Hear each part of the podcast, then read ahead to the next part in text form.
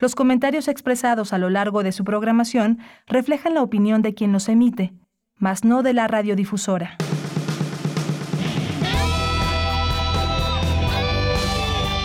Prisma RU. Relatamos al mundo.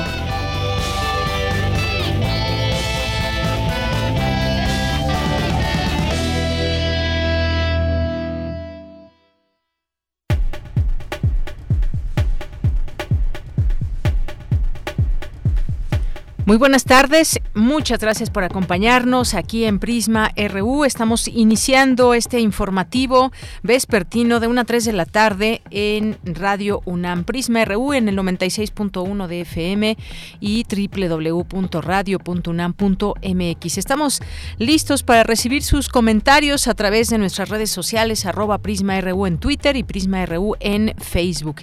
Y le acompañamos con mucho gusto en esta tarde. Marco Lubián en la, al frente de esta producción, Denis Licea en la asistencia, Michelle González en las redes sociales, eh, que les acabo de mencionar para que ahí nos hagan llegar sus comentarios, mensajes, preguntas, fotos y más. Y mi compañero Arturo González en los controles técnicos. Y en los micrófonos les saluda Deyanira Morán.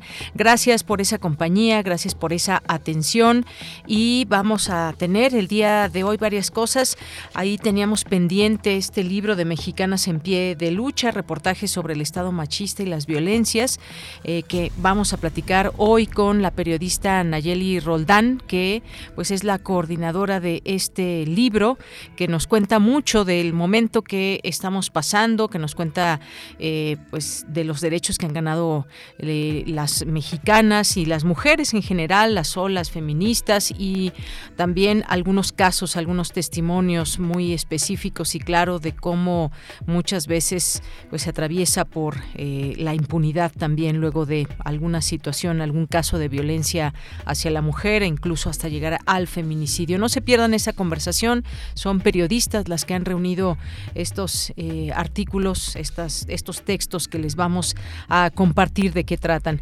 Vamos a tener también en nuestra segunda hora, hoy es martes de poetas, errantes, hoy es martes de literatura, así que quédese aquí con nosotros en Prisma RU. Hay varias cosas también en, en el ámbito nacional que estaremos estaremos platicando con ustedes desde pues, el tema de lo que está pasando, no solamente nacional, sino también internacional, estas eh, restricciones que quitó Estados Unidos hacia Cuba, más vuelos, eh, no poner límites en el envío en el envío de divisas y más. Ya lo comentaremos, lo platicaremos aquí en este espacio.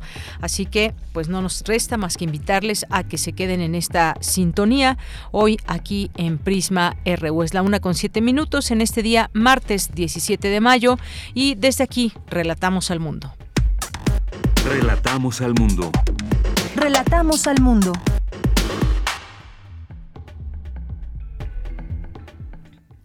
Una de la tarde con siete minutos y en la información universitaria, en el marco del Día Mundial de la Sociedad de la Información, la Asociación de Internet MX, el Senado de la República y el Instituto de Investigaciones Jurídicas de la UNAM convocaron expertos para analizar temas relevantes en el campo de la tecnología.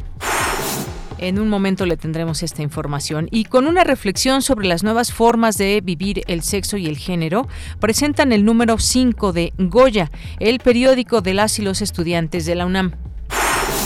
Hoy se conmemora el Día contra la Homofobia, Transfobia y la Bifobia.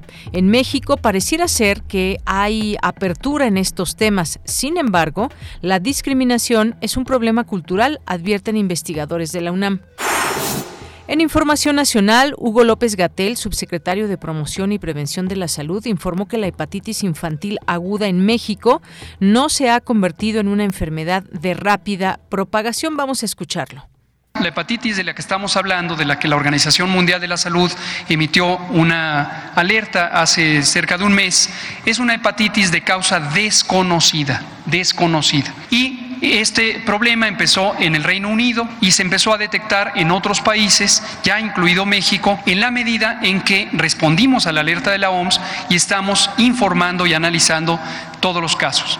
Pero es muy importante tener presente que hasta el momento, ni en México ni en el mundo, existe evidencia para confirmar o para descartar ninguna de las dos cosas cuál es la causa de esta hepatitis. No se puede asegurar que sea infecciosa, no se puede descartar que sea infecciosa. El elemento positivo es que el análisis de los datos, tanto los de México como del mundo, sugiere que no se trata de una enfermedad de rápida propagación. Bueno, pues de este tema que nos parece muy interesante porque es una hepatitis que no se conocía y que está pues causando algunas algunas preguntas, dice el doctor Hugo López Gatel, es una enfermedad que no ha sido no se ha convertido de rápida propagación, pero interesante conocer más de este tema. Mañana tendremos un especialista en hepatitis para hablar de este tema, sobre todo que se ha encontrado en niños, es una hepatitis infantil. En otro tema el presidente Andrés Manuel López Obrador indicó que México siempre mantendrá buenas relaciones con el gobierno de Estados Unidos, de amistad y respeto. Dijo que se reunirá con funcionarios estadounidenses y organizadores de la Cumbre de las Américas para analizar la propuesta sobre la inclusión de todos los países del continente un tema que tampoco debemos perder de vista porque parecería, y lo digo así, parecería alguna reacción en este sentido que en este marco previo a la cumbre de las Américas haya tomado algunas decisiones Joe Biden, pero dejemos que el tiempo el tiempo aclare estas situaciones y finalmente muy interesante será saber si acuden todas todas las naciones a este eh, a esta cumbre organizada por los Estados Unidos. Y en la información internacional, la alta comisionada de la ONU para los Derechos Humanos, Michelle Bachelet, pidió a las autoridades de México que redoblen los esfuerzos para acabar con la lacra de las desapariciones forzadas, un día después de que se anunciara que el país ha rebasado la cifra de 100.000 desaparecidos desde 1964. Estados Unidos, ah, es lo que le decía, mire, anunció que aumentará los vuelos hacia Cuba y tomará medidas para relajar las restricciones sobre los viajeros estadounidenses a la isla. Al respecto, la Cancillería cubana dijo que se trata de un paso limitado en la dirección correcta y no modifican en absoluto el bloqueo dispuesto por Washington desde hace más de 60 años. Hoy en la UNAM, ¿Qué hacer y a dónde ir? Hoy tienes una cita con la serie Hipócrates 2.0, coproducción de Radio UNAM con el Programa Universitario de Investigación en Salud, bajo la conducción del doctor Mauricio Rodríguez Álvarez. En esta serie se abordan las investigaciones y los asuntos relacionados con la salud que son de interés del público. Hipócrates 2.0 se transmite todos los martes en punto de las 18 horas por el 96.1 de frecuencia modulada. Aún puedes inscribirte como instructora e instructor para los cursos y talleres presenciales y virtuales de la Casa del Lago Juan José Arreola. Los interesados podrán impartir clases en arte con medios electrónicos, artes visuales, danza, humanidades, literatura, medio ambiente y bioarte, así como música y teatro, entre otras expresiones artísticas. La convocatoria cierra mañana miércoles 18 de mayo y la puedes consultar en el sitio oficial www.casadelago.unam.mx. El Museo Universitario Arte Contemporáneo te invita a visitar su nueva exposición, Una modernidad hecha a mano, Diseño Artesanal en México 1952-2022. Esta muestra bajo la curaduría de Ana Elena Malet propone revisar la noción de diseño artesanal producida en México desde 1950 hasta la actualidad, trazando una línea de tiempo de autores, diseñadores y artesanos que apostaron por generar una cultura material mestiza como imaginario de un nuevo modo de vida. La exposición una modernidad hecha a mano, Diseño Artesanal en México 1952-2022 se presenta del 14 de mayo al 13 de noviembre de 2022 en el Museo Universitario Arte Contemporáneo. Durante tu visita deberás utilizar cubrebocas en todo momento, así como mantener en la medida de lo posible la sana distancia.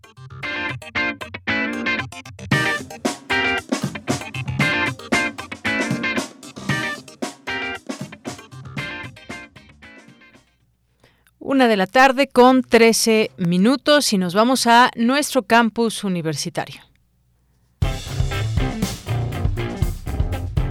Campus RU.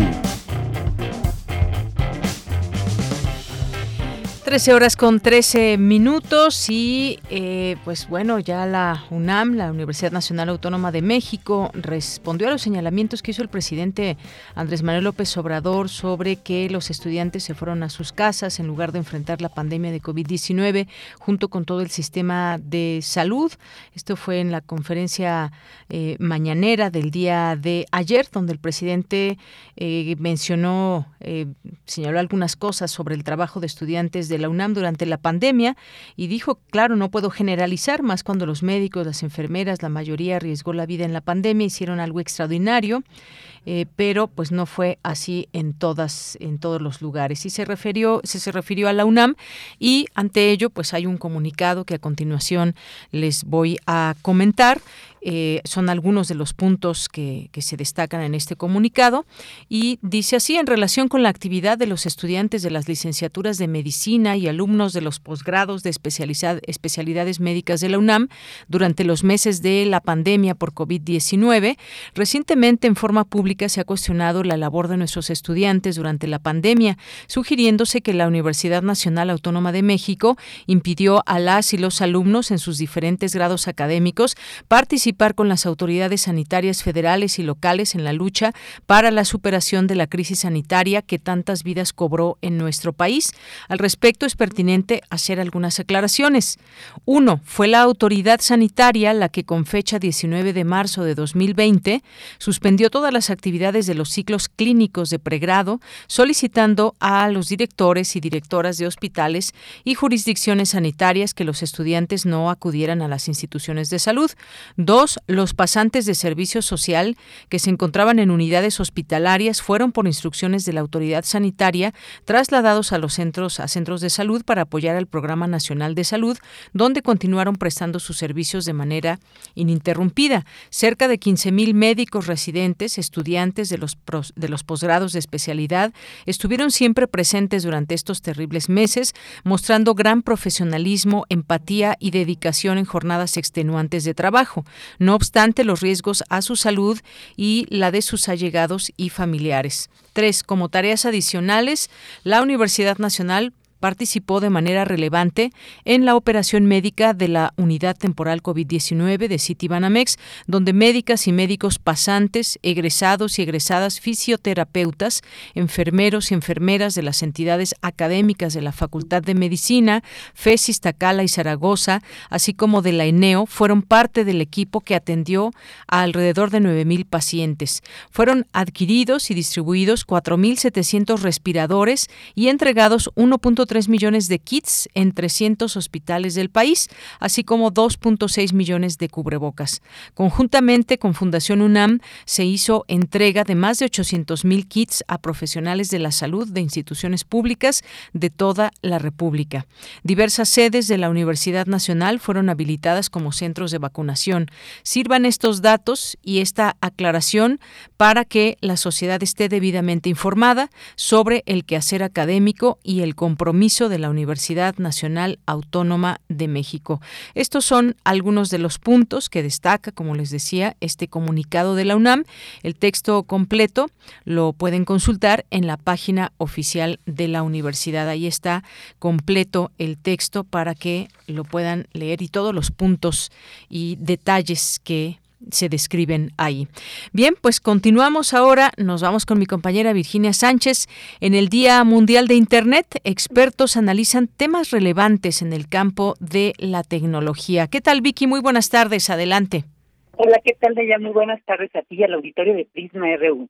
Para destacar las ventajas de la masificación en el uso de las tecnologías de la información y la comunicación y el Internet, reducir la brecha digital, fomentando el desarrollo económico y social y la mejora de servicios de educación, salud y seguridad, desde el 2005 la Asamblea General de las Naciones Unidas declaró el 17 de mayo como el Día Mundial de la Sociedad de la Información.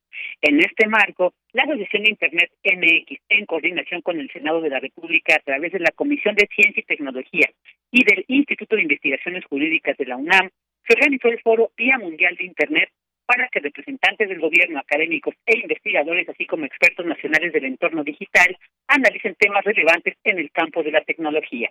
Durante la inauguración del foro, Pedro Salazar Ugarte, director del Instituto de Investigaciones Jurídicas de la UNAM, resaltó la trascendencia del evento para el presente, pero con una orientación al futuro. Escuchemos.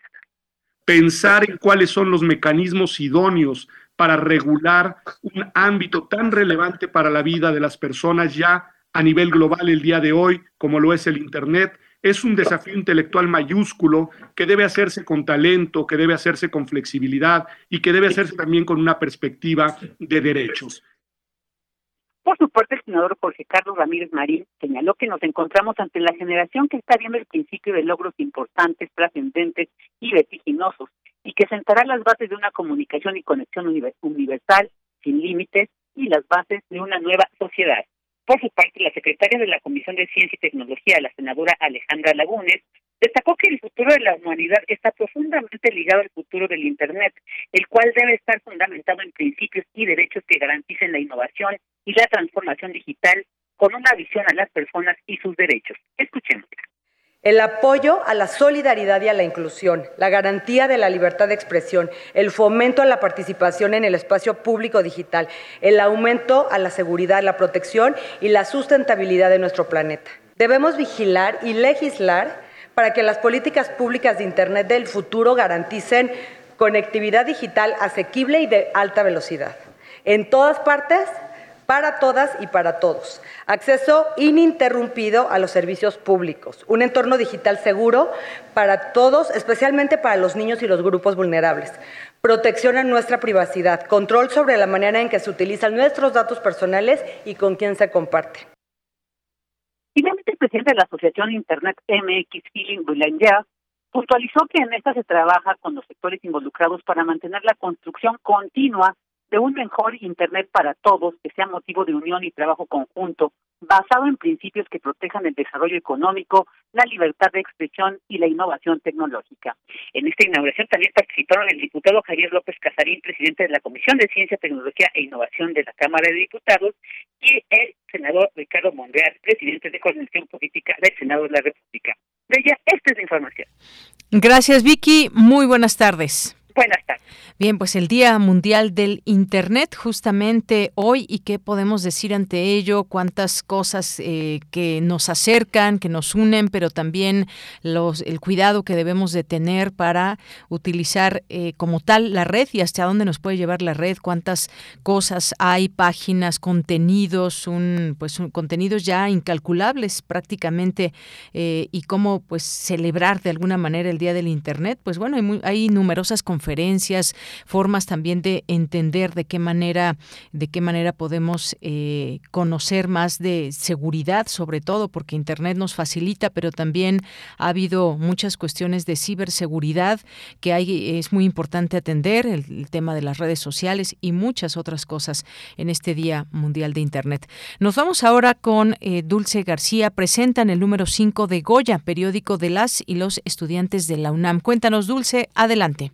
Deyanira, muy buenas tardes a ti al auditorio de Prisma RU. El programa universitario de estudios sobre democracia, justicia y sociedad de la UNAM llevó a cabo la presentación del número 5 de Goya, el periódico de las y los estudiantes. En esta edición se habla de las nuevas formas de vivir el sexo y el género. Durante la presentación de este número, John Ackerman, director del programa universitario de estudios sobre democracia, justicia y sociedad de la UNAM, dijo que Goya nació como un producto de la pandemia, pues se necesitaba un espacio para el debate, la discusión, la creatividad, así como la construcción de comunidad. Tenemos que encontrar espacios para el acuerdo, para la deferencia, para este, la construcción de la unidad en la pluralidad y este, la conciencia este, social. Eh, Goya, pues la verdad es que nos ha dado muchísimo gusto. Apenas, como ya comenté, lo lanzamos hace poco más de un año. Ya hemos recibido más de 700 este, colaboraciones de integrantes de la comunidad universitaria. Eh, este, en este último número, número 5, sobre nuevas formas de vivir el sexo y el género. Todos amamos igual, este, en particular eh, tuvimos una gran participación de la Facultad de Ciencias Políticas. Recibimos unos 25 colaboraciones. En su oportunidad, la doctora Carola García, directora de la Facultad de Ciencias Políticas y Sociales de la UNAM, es un espacio importante para que la comunidad estudiantil se exprese. Esta era una necesidad que ya se hacía presente dentro de nuestra Universidad Nacional. un periódico con contenido creado por las y los alumnos y esto da lugar a un espacio social muy valioso. Creo que es algo que tenemos que valorar y que los estudiantes de ciencias políticas pues han respondido eh, a este llamado de la publicación, sobre todo en este número 5, que tuvo una amplia respuesta por parte de nuestras y nuestros estudiantes. De Yanira Auditorio de Prisma RU, Carola García dijo que Goya permite que las y los estudiantes pongan en práctica habilidades argumentativas, a su vez que comparten preocupaciones y soluciones a problemáticas comunes y que comparten también sus distintas formas de percibir el mundo. Para más información sobre la consulta o participación de Goya, pueden ingresar a las redes sociales del Programa Universitario de Estudios sobre Democracia, Justicia y Sociedad de la UNAM. Esta es la información. Muy buenas tardes. Gracias. Eh, vamos ahora a la siguiente información con mi compañera Cindy Pérez Ramírez. Una de cada cinco personas en tratamiento por consumo de drogas inició con alcohol, advierte especialista. Cuéntanos, Cindy, muy buenas tardes. ¿Qué tal, Deyanira? Muy buenas tardes a ti y a todo el auditorio. Las personas con problemáticas de consumo de alcohol pueden iniciar fácilmente con otras como tabaco, marihuana y cocaína, de acuerdo a la doctora Violeta Félix Romero, académica de la Facultad de Psicología de la UNAM. Esto durante la charla Problemas con mi consumo de alcohol, organizada por esta entidad universitaria. De la población que está en tratamiento, el 40% refirió iniciar el consumo de sustancias entre los 13 y los 15 años, es decir, una edad más baja de la que se había reportado en las encuestas en hogares. Y estos son datos también derivados de personas que están en tratamiento cuando las personas inician con el consumo de alcohol, que ya decíamos que es alrededor del 35% de la población, el 74% de estas personas consumen después una segunda, una segunda droga, una segunda sustancia. Tabaco, marihuana y cocaína son las sustancias que ocupan los primeros lugares. Es decir, hay una muy alta proporción, estamos hablando del 74% de personas que consumen alcohol y que después consumen alguna de estas otras sustancias, principalmente tabaco, marihuana y cocaína. La especialista detalló algunas consecuencias de consumir alcohol de manera frecuente, entre las que están cáncer e hipertensión. Cáncer en todo el tracto digestivo, en la cavidad eh, oral, digamos, en, todo, en toda esa secuencia por donde pasa la sustancia, en este caso el alcohol, en el estómago, en el hígado. Digamos que estas son las consecuencias más graves y por supuesto en alguna intoxicación muy fuerte puede, puede generarse incluso eh, paros respiratorios, cardíacos y por supuesto una muerte por, por intoxicación. Pero hay algo muy interesante también, no necesito consumir de esta manera para experimentar consecuencias eh, muy importantes en materia de consumo de alcohol, de donde el consumo es agudo, Tal vez todavía no tengo dependencia, no tengo adicción, pero sí hay momentos en los que consumo de manera excesiva y entonces es donde vienen este tipo de consecuencias, accidentes automovilísticos, atropellamientos, caídas, eh, suicidio, por ejemplo, violencia, agresión, cabe señalar que este año debería levantarse la encuesta nacional de consumo de drogas, alcohol y tabaco. Sin embargo, el gobierno federal decidió cancelarla por razones de austeridad. Esta es la información que tenemos. Bien, pues muchas gracias. Gracias, Cindy. Muy buenas tardes. Muy buenas tardes. Porque tu opinión es importante, síguenos en nuestras redes sociales, en Facebook como Prisma RU y en Twitter como arroba PrismaRU. Bien, continuamos una de la tarde con 27 minutos y bueno, pues como les habíamos comentado hace unos días, teníamos aquí ya eh, este libro, Mexicanas en pie de lucha, reportaje sobre el Estado machista y las violencias, un libro coordinado por Nayeli Roldán, quien ya nos acompaña hoy en la línea telefónica para hablarnos de este texto, de esta propuesta y qué podemos encontrar en él. ¿Qué tal, Nayeli? Te saludo con mucho gusto. Muy buenas tardes. ¿Qué tal, Deyanira? Muy buenas tardes a ti y a todo el auditorio. Gracias, Nayeli. Bueno, pues nada más eh, permíteme que le diga al público que eres egresada de la carrera de Comunicación y Periodismo de la FES Aragón, eh, que has trabajado en distintos medios de comunicación, eh, Milenio Diario, Milenio Televisión, Efecto TV, reportera en Animal Político desde 2014, donde ahí te has especializado en la investigación de corrupción, educación y derechos humanos.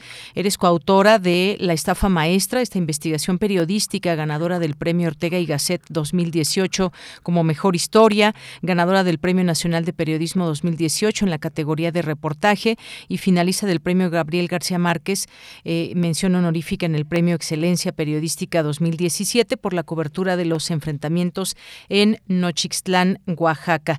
Y bueno, pues hoy nos traes esta propuesta que de la cual vamos a hablar el día de hoy que reúne distintos textos de varias periodistas eh, Laura Castellanos, Valeria Durán, Ivonne Melgar, Claudia Ramos, Daniela Rea y bueno con el prólogo de Almadelia Murillo. Pues cuéntanos un poco cómo nace esta idea luego del entorno, por supuesto que tenemos hoy en día y que puede verse en se pueden verse estas distintas historias o textos. Eh, pues con este contexto actual que tenemos. Hay cifras, hay instituciones que se dedican al cuidado o prevención de violencia contra la mujer, pero tenemos, tenemos una realidad que de alguna manera nos ha rebasado si hablamos del tema de la impunidad. Pero cuéntame un poco cómo nace esta idea, Nayeli.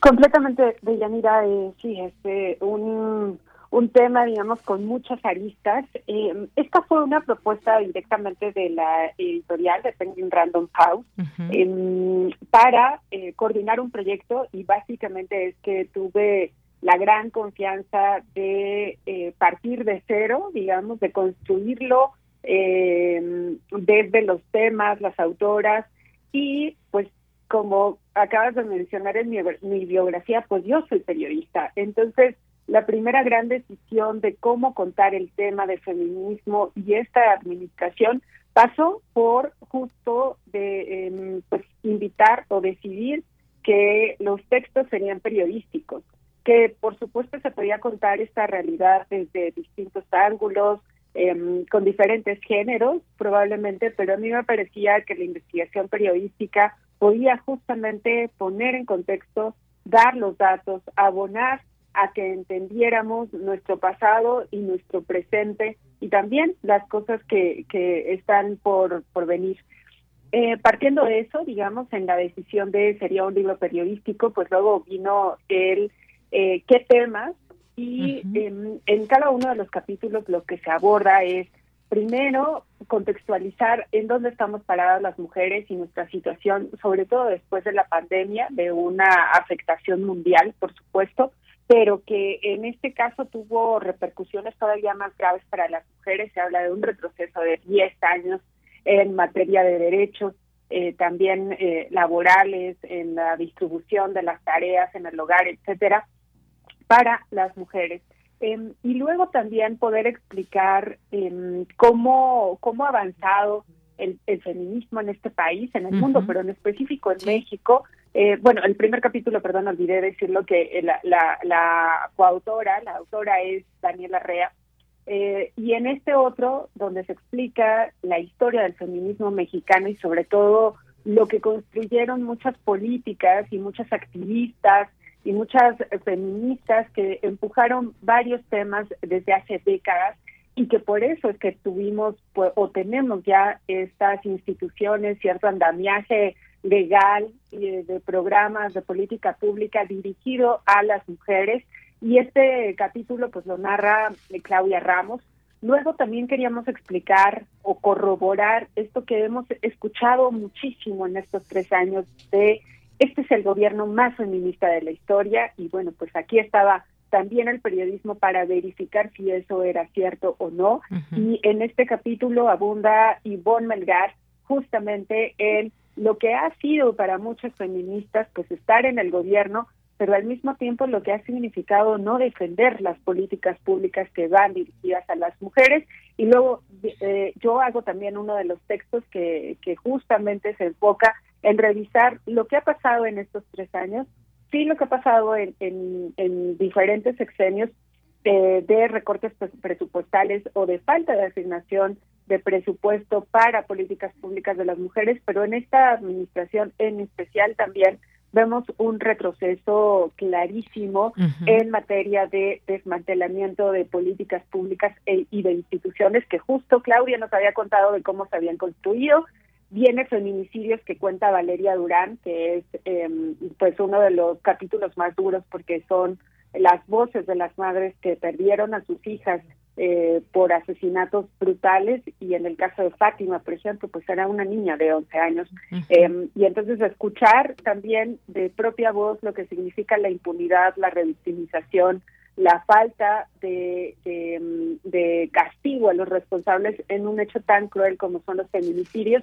Y cerramos el capítulo de Yanira con Laura Castellanos, quien nos explica lo que significa eh, pues la cuarta ola, esto que estamos viendo a las mujeres cada vez más jóvenes saliendo a la calle a protestar. Y bueno este este capítulo también como es el resto por supuesto em, no no hay una suerte de em, romantización ni de aprobación o descalificación per se de incluso acciones pues a, veces tan em, eh, polarizantes digamos como lo son las manifestaciones directas sino más bien como hace el periodismo acerca los datos acerca las voces para tratar de entender eso que esté pasando en, en, este preciso momento de ella, mira. Efectivamente, pues sí, nos, eh, nos traes aquí mm, pues este resumen de lo que trata este libro y algunas, algunas cosas y algunos datos que, eh, que puedo compartir con el público, algunas cosas que estamos eh, viviendo, por supuesto, estas discusiones que hay también desde distintos ámbitos, con las autoridades, por ejemplo, hemos tenido manifestaciones, hemos tenido también avances en general de parte pues de estos movimientos de mujeres, estas exigencias que se van dando. Eh, bien decías que hay un capítulo donde Daniela Rea eh, pues hace alusión a, que el Estado mexicano destina 1%, punto 1% del, del PIB a los cuidados, pero los cuidados no remunerados que representan 22.8% del, del PIB y que evidentemente eh, algo no está bien y, en esta ecuación alguien está ganando y no son precisamente las mujeres eh, continúa también en este, en, este prólogo, Almadelia Murillo dice, también es verdad que nunca antes en la historia de México ha habido un gobierno particularmente ocupado de procurar políticas públicas con perspectiva de género. Por eso cada logro ha sido una conquista que han dado mujeres organizadas desde hace más de 40 años. Y, también vamos pasando por este recuento de distintas instituciones que se han creado. Por ejemplo, 2001 se creó el Instituto Nacional de las Mujeres. Eh, luego también ha habido por ejemplo, en 2012, hasta 2012 que se tipificó el feminicidio en el diario oficial de la Federación. Hay veces que parecen lentos estos cambios, pero han ido llegando poco a cuentagotas, pero todavía prevalece una situación como el tema de la impunidad. Y nos preguntamos, eh, nos preguntamos por qué los, los feminicidas matan y la respuesta es porque pueden, porque hay impunidad, porque muchas veces, muchas veces no hay castigo. Y esto también se toca aquí con estas historias y testimonios que nos traen. Ya mencionabas tú, Fátima, una pequeña de 12 años, de la secundaria todavía, que se le hizo tarde a su familia para recogerla donde normalmente la recogen. Y bueno, pasó algo terrible, que esa parte, eh, cuando la lleguen a leer, es realmente fuerte, todo lo que le pudieron hacer a esta pequeña y que al principio no se catalogó como feminicidio y que pues los menores de edad eh, y el que era mayor de edad pues estaba en riesgo de que se les pusiera en libertad, se les puso en libertad, después pues bueno ya está pagando uno de ellos condena, pero otro posiblemente pueda salir la impunidad, Nayeli, es algo que, que también debe ser, eh, pues, entender cómo, cómo desfasar o cómo quitar esa impunidad sobre los casos. Completamente, Deyanira. Eh, justo este capítulo en especial, que creo que es el más doloroso, también decimos que es muy necesario, que es muy necesario para entender justamente la rabia de las mujeres para salir a protestar, de las familias que no se cansan de exigir justicia y también del reclamo que deberíamos de tener todas y todos hacia las instituciones, hacia quien se encarga de la procuración de justicia, para que tengan el presupuesto que se necesita, la capacitación que se requiere, pero también la sensibilidad y la voluntad política de Yanira, porque hay demasiadas aristas en el sistema eh, judicial Em, que justamente nos tienen en esta en esta cifra terrible y vergonzosa de más del 90% de impunidad en materia de feminicidios. Y por supuesto que ocurre en muchos delitos sin duda alguna. Pero justo la, la manera en que está escrito o que las familias describen, la mamá de Fátima en este caso describe el brutal asesinato de su hija, eh, como bien dices, un estudiante de secundaria, em, es justo para que nos demos cuenta de, hay muchos delitos sin duda alguna, pero este es muy doloroso y está en nivel de impunidad eh, que debería de verdad avergonzarnos y avergonzar a quienes encabezan los sistemas judiciales en este país. Efectivamente, porque pasan los años y, se notan tan pocos cambios a veces en la impartición de justicia y sobre todo también eh, hablar de, prevención porque los feminicidios se siguen contando y no sabemos no sabemos cuándo va a parar esto. Definitivamente tiene que ver también con una cuestión de cómo, de por qué, el, el buscar los porqués de el asesinato a, las mujeres, que hay muchas discusiones al respecto, se habla de un odio, odio por cuestión de género y distintas cuestiones que nos pueden llevar a tratar de comprender estas eh, situaciones y de ahí pues eh, pues ver cómo se pueden prevenir. Eh, tú nos dices en esta introducción del, libro que es un libro, este libro es una aportación a la discusión del movimiento feminista desde el periodismo, eh, eh, más allá de ideologías políticas y gobiernos en turno, porque llevamos pues muchos años en que han ido cambiando algunas cosas, pero como decíamos, a cuentagotas, cada gobierno tiene su particular punto de vista en cómo ayudar a las mujeres, en cómo generar justicia, y bueno, pues qué podemos decir, se van juntando muchas veces eh, posibilidades y voluntades, pero a veces también se, se rezagan estas voluntades, Nayeli. Completamente, Yanira, y creo que también debemos tener claro, y este libro está encaminado en esto, o ese es el objetivo, en que todas las decisiones mm, pasan por el presupuesto, en que las prioridades desde cualquier gobierno necesariamente pasan por el presupuesto. Si una política pública no tiene presupuesto, simplemente es demagogia. Pueden decir lo que sea, eh, el discurso que quieran, pero si en los números no existen los recursos necesarios, simplemente no les está importando. Y em, en este libro, en varios de los capítulos, exponemos justamente que los recortes presupuestales tienen un impacto directo en ciertas políticas que la desaparición de estancias infantiles afectó directamente a miles de mujeres que además ni siquiera nos hemos dado cuenta porque no hay tampoco una evaluación de eh, quiénes son estas mujeres eh, que, que resolvieron después de que el Estado las abandonó al quitarles los sistemas, el único sistema de cuidados que tenían, sobre todo aquellas mujeres más vulnerables que no tienen ningún tipo de prestación, que son madres trabajadoras muchas veces informales, ¿no? Eh, o que, más bien trabajan en la informalidad y que no tienen ningún tipo de prestación. Esta era su única manera de cuidados para sus hijos y el Estado simplemente las abandonó. No hay ni siquiera una evaluación del impacto de esa decisión, que además, dicho sea de paso, nunca tuvo una justificación real. Sí, hay que recordar que el presidente argumentó que habían encontrado eh, mucha corrupción dentro de las estancias, pero nunca mostraron las pruebas y en este capítulo, de hecho, demostramos a través de solicitudes de información que las supuestas pruebas se trató de un censo donde eh, habían hecho evaluaciones a las estancias infantiles y las irregularidades que calificaron en focos rojos, es decir, en alarma para cerrar una estancia, era que las maestras tuvieran las uñas pintadas, o que no hubiera bolsas de plástico cubriendo los botes de basura. Esas eran las irregularidades por las que las eh, muchas de las estancias, pues simplemente se decidió cerrar, Leñamira.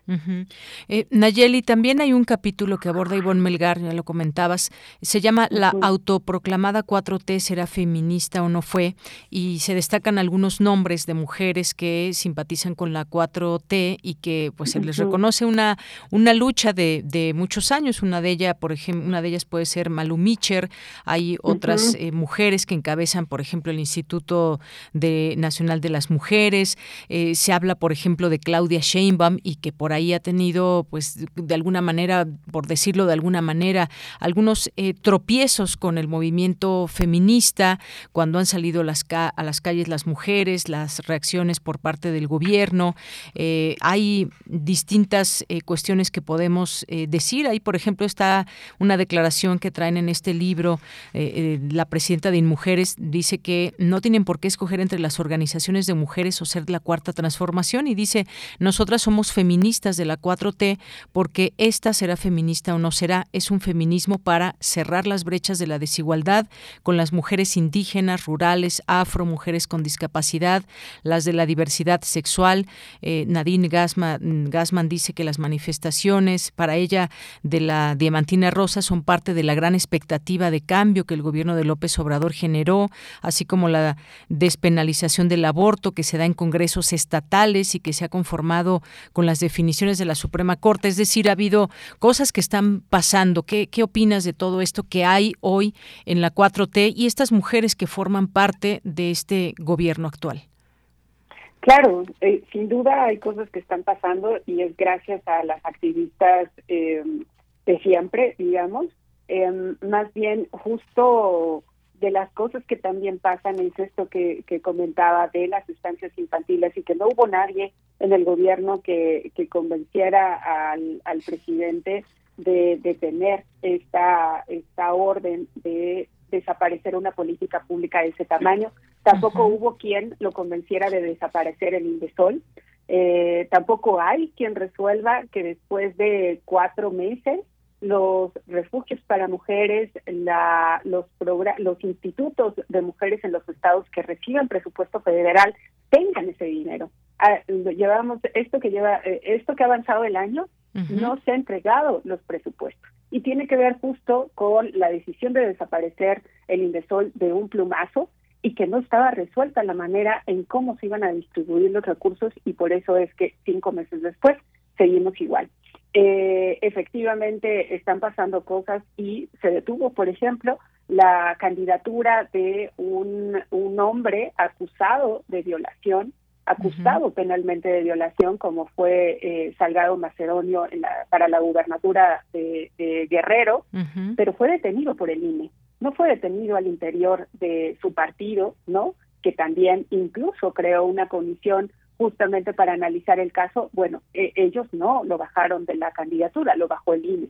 Entonces, efectivamente siguen pasando cosas gracias a que tenemos instituciones aún, a el activismo de mucha gente y más bien lo que esperábamos justo, sí era una gran expectativa de este gobierno que se decía de izquierda, eh, había una gran expectativa de que eh, iban a haber estos tiros de precisión, que si bien no se, se había avanzado, pero no se había avanzado lo suficiente en los años previos, que en este sí se iban a ver las grandes transformaciones y en realidad lo que estamos viendo es diálogo roto con eh, las organizaciones feministas, también partiendo de la base de este gobierno no quiere nada con organizaciones de sociedad civil, incluyendo a las feministas, y desde ahí empezó este rompimiento y luego con cada una de las decisiones de, política pública que ha ido, pues sí, literalmente, eh, pues eh, confrontando o, o, teniendo diferencias, digamos,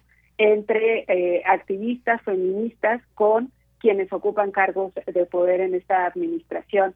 Entonces, em, pues, insisto, creo que los datos ahí están, que la retórica también ahí está todos los días, pero que la realidad la realidad nos pega de frente y es inevitable que no la veamos. Efectivamente, pues sí, muchas cosas desde las cuales ir mirando lo que está pasando y lo que tenemos en este, eh, en estos momentos en nuestra realidad, refiriéndonos a las violencias contra las mujeres. Decías lo del presupuesto, que es muy, muy importante también. Las mujeres trabajadoras, las mujeres madres eh, solteras, pues cuáles, eh, cuáles son las opciones que tienen cuando trabajan, pero tienen hijos y alguien tiene que cuidarlos o tienen que resguardarlos en lo que las mamás se van a trabajar. Hay programas programas como Jóvenes Construyendo el Futuro, del cual pues también qué bueno que muchos eh, y muchas jóvenes se beneficien de él, pero pues hay veces que también cuando hablamos de, de madres muy jóvenes, cómo, cómo puede impactar también esta, estos, estos programas. Y por ahí también nos platica sobre pues información que pides para que, pedí, que pediste a las instituciones para saber pues cuáles son esas razones para desaparecer tal o cual programa. Y, de esta manera pues bueno conocer si se justifica o no y, esto pues que redunda como decías en el tema de presupuesto. Exactamente, todo pasa por allí, como dicen las economistas feministas. Eh, de hecho, esa es la frase de ellas de si una política pública no tiene dinero es demagogia. Entonces tenemos que seguir justo evidenciándolo, eh, reclamándolo para que un día las cosas cambien y para que la demagogia eh, sea sustituido por presupuesto público, que además es de todos y que volvemos al, mismo punto que mencionaba Daniela en su primer capítulo. los trabajos de cuidado generan 22% del PIB y en cambio eso, no estamos teniendo políticas públicas eh, desde el Estado para las mujeres que tanto aportan a la economía y a diferentes sectores, pero ahí en la economía está medido y parece que nadie lo quiere ver.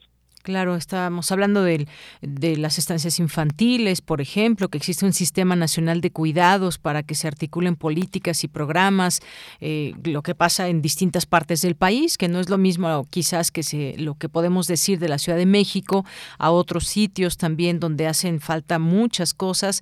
Eh, y bueno, pues eh, Valeria Durán que nos habla también de feminicidios, la justicia ciega y es lo que lo que platicábamos aquí, cómo se describe pues uno de estos eh, de estos casos, que es el de Fátima, y que nos da cuenta de cómo, pues, eh, nos sensibiliza de cómo es que eh, las familias tienen que pasar por muchas más agresiones después de haber sufrido eh, sus hijas, en este caso, eh, una agresión, una muerte, como fue la de Fátima, pero lo que viene después también parece ser que no acaba. Eh, lo que le resta muchas veces a los familiares es que se tenga justicia para la persona que fue asesinada. Y, aquí podemos hablar del Estado de México, de Veracruz, de Nuevo León, de, sitios en donde estamos actualmente. No, no, no son cifras del pasado, son cifras muy actuales y años muy actuales de lo que viene pasando eh, desde hace años y de cómo, por ejemplo, mira, solamente aquí dice, en el limbo de los feminicidios se encuentran 565 mujeres que fueron asesinadas a golpes, 554 más estranguladas, 72 que fueron mutiladas, en fin, son cifras que realmente si no nos alarman, creo que pues bueno, sería muy extraño que no nos alarme, pero ¿cómo cerrar el paso? Esa es la pregunta que, que queda, porque las familias están haciendo su trabajo, van a denunciar y dan seguimiento. No se equivocan las personas eh, que van a denunciar, se equivocan quienes no procuran la justicia. Completamente, Deyanira. Eh, estos niveles de impunidad eh, que tenemos, decía, eh, son realmente vergonzosos, pero además es otra de las violencias del Estado justamente, y del Estado también machista y patriarcal eh, que tenemos, en, el que estamos viviendo, en el que estamos inmersas, porque justo lo que tratábamos de hacer con este libro es exponer eso, que hay diferentes tipos de violencias, que mm, por supuesto hay un perpetrador, por ejemplo, en los casos de feminicidios hay un responsable de la violencia directa, pero luego vienen también el resto de actores que siguen violentando a las mujeres, a las víctimas, como es el caso del sistema de justicia, que en realidad no termina cumpliendo esa función, que no termina cumpliendo eso, es, ese ese nombre, ¿no? Incluso que tienen y que y que sin duda es uno de los grandes pendientes que son, eh, pues sí, funcionarios indolentes en todos los niveles, desde los que presupuestan los recursos, los diputados, en que les parece que la situación de las mujeres no es importante y por lo tanto no asignan presupuesto, en un presidente que cree que el movimiento feminista es opositor a su gobierno, que no entiende lo que significan las políticas públicas dirigidas a las mujeres, en quienes encabezan los sistemas de justicia y no atienden tampoco las denuncias eh, y tampoco investigan y tampoco castigan y los jueces también que están revisando los casos y que simplemente no pueden, eh, no, no, lo que vimos en el caso de, de, Fátima, de no revisan incluso las pruebas y por una trampa judicial un, un presunto responsable puede salir en libertad. Es decir, hay toda una serie de acciones, de actuaciones, de actores en, en este sistema de Yanira, pues que nos, nos, nos deja en este, en esta panorama, en esta situación en la que estamos, que sin duda es em, preocupante, dolorosa, es de temor completamente, eh, pero creo que también eh, hay una hay esperanza cuando vemos también a las mujeres organizadas eh, saliendo a la calle, protestando, a las más jóvenes reclamando sus derechos y que así como lo hicieron nuestras predecesoras, ganando espacios, consiguiendo victorias, creo que lo seguimos haciendo también nosotras y, las nuevas generaciones continuarán para que un día de verdad eh, podamos vivir libres, seguras y con los derechos plenos. Claro que sí. Pues Nayeli Roldán, muchas gracias por estar con nosotros aquí en Prisma RU de Radio UNAM. Recomendamos este libro, este texto Mexicanas en pie de lucha, reportaje sobre el Estado machista y las violencias de Editorial Grijalvo. Muchas gracias por estar con nosotros y platicarnos del mismo. Muchísimas gracias a ti por el espacio, de Yanira. Muchísimas gracias por la entrevista, eh, por la lectura también eh, y saludos al auditorio. Gracias, gracias Nayeli. Un abrazo, hasta luego. Abrazo. Muy buenas tardes. Gracias a Nayeli Roldán, quien coordina este libro, periodista actualmente ahí en Animal Político. Relatamos al mundo. Relatamos al mundo. Bien, pues ya está con nosotros Diego Vázquez, coreógrafo, director artístico del taller coreográfico de la UNAM, porque nos tiene una invitación, porque habrá un homenaje a Gloria Contreras, esta bailarina, coreógrafa, académica mexicana. Cuéntanos, bienvenido, Diego, buenas tardes. Muy buenas tardes, Deyanira, muchas gracias. Les platico y les invito a todo tu auditorio y a ustedes este viernes como siempre, tenemos nuestra función semanal en la Facultad de Arquitectura en un nuevo teatro, bueno, con el nuevo nombre más bien dicho, es el antiguo Teatro Carlos Lazo y ahora se llama Estefanía Chávez Barragán. Y a las 12.30 y el domingo en la sala Miguel Covarrubias, como hacemos todos los domingos desde hace 30 años, a las 12.30, un homenaje a Gloria Contreras. Así se titula el programa, homenaje a Gloria Contreras y para nosotros es un placer traer dos obras que hace mucho no se bailan. Una se llama Alabanzas a música de Leonard Bernstein. Es una música muy especial con un coro, es eh, muy particular esta música de, Leonard Bernstein eh, y un telón maravilloso. Y bueno, este es con esto abre el programa y cerramos con una pieza de Bach con el concierto para oboe, violín, cello y, y cuerdas. Este, que también es una, una ballet que hace mucho no se baila, técnicamente es muy difícil, pero es bellísimo a la, al espectador.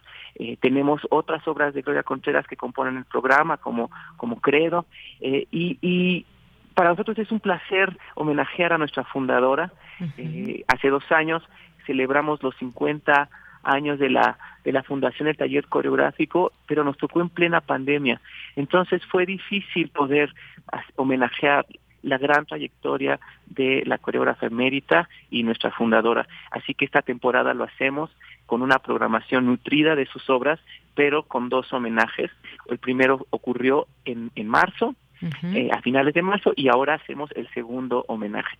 Y eso no quiere decir que no programemos sus obras, siempre se programan sus obras, es entre 40 y 50% de la programación de esta temporada eh, son obras y reposiciones de la maestra Gloria Contreras, además de dos estrenos que tenemos y, y obras de reciente creación. Muy bien. Bueno, pues yo no me resta más que agradecerte esta invitación que nos haces a todo el público, Radio Escucha de Prisma RU de Radio UNAM, porque, pues, bueno, recordar, Gloria Contreras, como bien decías, eh, una figura muy importante dentro de la danza, de las más importantes de la danza a nivel mundial y que, pues, bueno, desde muy pequeña mostró interés por el baile y, pues, desde pequeña hasta eh, todos los años venideros, pues, dejó ahí una huella importantísima, una formación eh, con prominentes figuras y que ahora a través de a través del taller coreográfico de la UNAM se le rinde homenaje a Gloria Contreras. Solamente y antes de despedirnos, eh, vuélvenos a invitar en los lugares y la hora para que se nos quede en la mente, además de que este bonito eh, cartel que ya tienen también lo pueden ver a través de nuestras redes sociales. Diego. Muchísimas gracias por compartir este cartel. Desde luego, repito, los días, el viernes 20, este viernes 20 de mayo en Facultad de Arquitectura, en el Teatro Estefanía Chávez Barragán, antes Carlos Lazo, es entrada libre a las 12.30 del día, para que los estudiantes, maestros académicos y administrativos se salgan a su hora de comida y vayan a vernos. Y si no, el domingo en la sala Miguel Covarrubias 1230 este igual el mismito programa aquí tiene un costo muy accesible de 80 pesos pero 40 pesos con su credencial de estudiante o INAPAM no, pues está muy bien este precio para disfrutar un espectáculo de calidad. No se pierdan este homenaje. Algo con lo que te quieras, con lo que te quieras despedir, Diego. Desde luego, eh, invitar al, al, público a que nos vean toda esta temporada 107 concluye el domingo 26 de junio eh, con estrenos de la temporada y con la gran obra maestra de la maestra Gloria Contreras, haga la redundancia, concierto en red. Es una de las obras emblemáticas, de mis favoritas y muy querida por todo su público. Y concierto en re se repone eh, para todos nuestros nuestro público y con esto clausuramos nuestra temporada 107 en la sala Miguel Covarrubias domingo 26 de junio, para que lo vayan apartando también. Muy bien, ya llegada la fecha, te invitamos a que nos recuerdes, a entrevistarte de nueva cuenta. Por lo pronto, muchas gracias, Diego Vázquez, gracias por tu trabajo, por tu entusiasmo y gracias por esta invitación. Te mando un abrazo. Igualmente, un abrazo. Buenas tardes. Hasta luego, muy buenas tardes. Gracias a Diego Vázquez, coreógrafo, director artístico del taller coreográfico de la UNAM y este homenaje a Gloria Contreras. Son las dos de la tarde en punto. Vamos a hacer un corte y regresamos a la segunda hora de Prisma RU. Porque tu opinión es importante, síguenos en nuestras redes sociales, en Facebook como Prisma RU y en Twitter como arroba PrismaRU.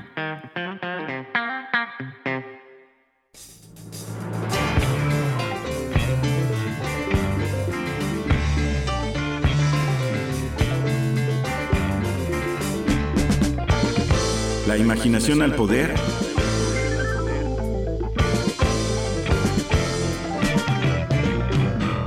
Cuando el rock dominaba el mundo. Todos los viernes a las 18.45 horas por esta estación. 96.1 de FM. Radio UNAM, Experiencia Sonora.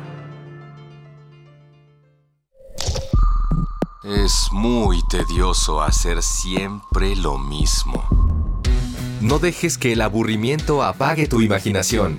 Escucha Escaparate 961 con los eventos culturales del momento. Viernes a las 15:15 horas por Radio UNAM.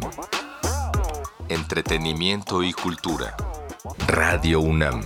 Experiencia sonora. ¿Qué pasa? ¿Ya viste el recibo de la luz?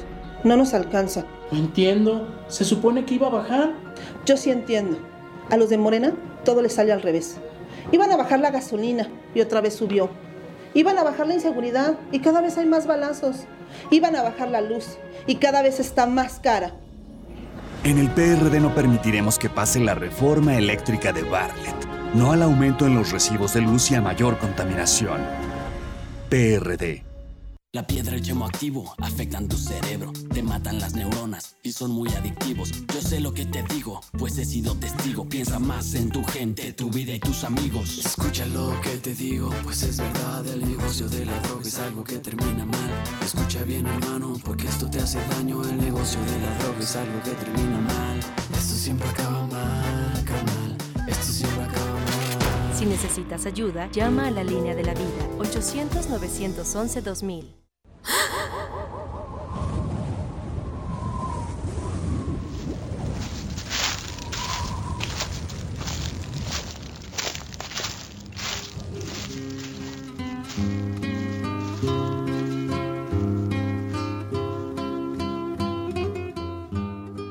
He llegado a saber, después de muchas vueltas, que tienes los ojos azucarados.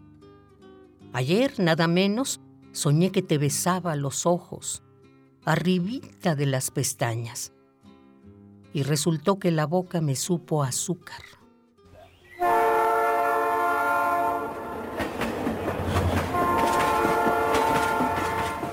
Juan Rulfo. Radio UNAM. Experiencia sonora. Prisma RU. Relatamos al mundo.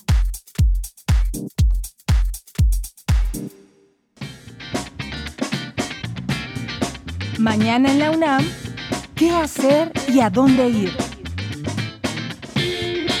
¿Sabías que el 20 de mayo se conmemora el Día Mundial de las Abejas? Iniciativa de la Organización de las Naciones Unidas que busca crear conciencia sobre la importancia de los polinizadores, las amenazas a las que se enfrentan y su contribución al desarrollo sostenible. Como parte de las actividades para conmemorar el Día Mundial de las Abejas, la Coordinación Universitaria para la Sustentabilidad de la UNAM organiza el Festival por las Abejas y los Ecosistemas, que nos invita a descubrir la importancia de estos insectos y el papel tan importante que desempeñan dentro de los ecosistemas y el bienestar humano. Disfruta de charlas, talleres, degustación de mieles y derivados, así como la participación de apicultores y la venta de alimentos sustentables. La cita es el próximo viernes 20 de mayo a las 12 del día en las islas de Ciudad Universitaria. En el marco del 28 Seminario de Economía Mexicana, el Instituto de Investigaciones Económicas organiza el segundo conversatorio Políticas Públicas para el Medio Ambiente y la Economía en México, que contará con la participación de Enrique Provencio del Programa Universitario de Estudios del Desarrollo de la UNAM y Sofi Ávila, del Instituto de Investigaciones Económicas. Conéctate el próximo martes 24 de mayo en punto de las 11 horas a través del canal de YouTube del Instituto de Investigaciones Económicas de la UNAM como parte de las actividades de la LEP, Festival de Arte y Ciencia, se llevará a cabo la presentación del libro Impacto Ambiental y Paisaje en la Nueva España durante el siglo XVI, que contará con la participación de Marta Martín Gabaldón, Huemac Escalona y Raquel Huereca Durán. La cita es el próximo lunes 23 de mayo en punto de las 11 horas a través de las redes sociales de la LEP, Festival de Arte y Ciencia.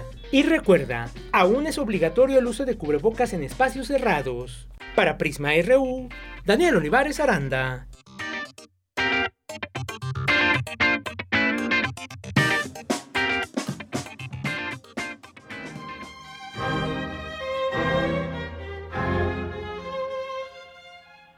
Hola amigos, melómanos, soy Luis Carrasco, el director de la Orquesta de Cámara de Bellas Artes, y quiero invitarlos a que nos acompañen este próximo jueves 19 de mayo a las 20 horas en la sala Ponce del Palacio de Bellas Artes a escuchar un programa que gira en torno a un instrumento no tan común como solista en las salas de conciertos, que es la viola.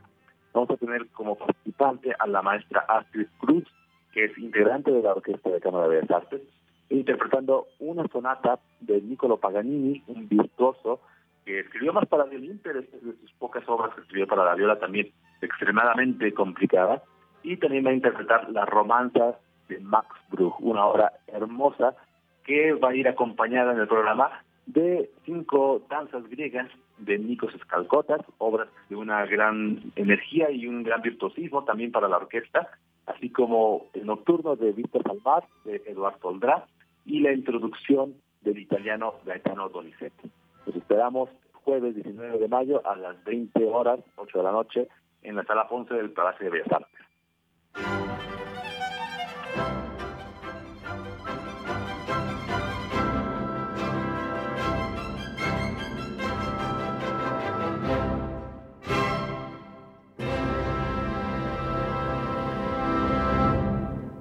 Bien, pues después de esta invitación que nos deja Dulce y cuando es las dos horas con siete minutos, pues nos vamos a mandar saludos a todas y todos ustedes que están aquí siempre atentos y pendientes, lo cual siempre nos da mucho gusto poder hacer ese contacto con el público de Prisma RU de Radio UNAM. César Soto por aquí nos dice la investigación y sanciones penales por, por juzgadores penales en violencia de género.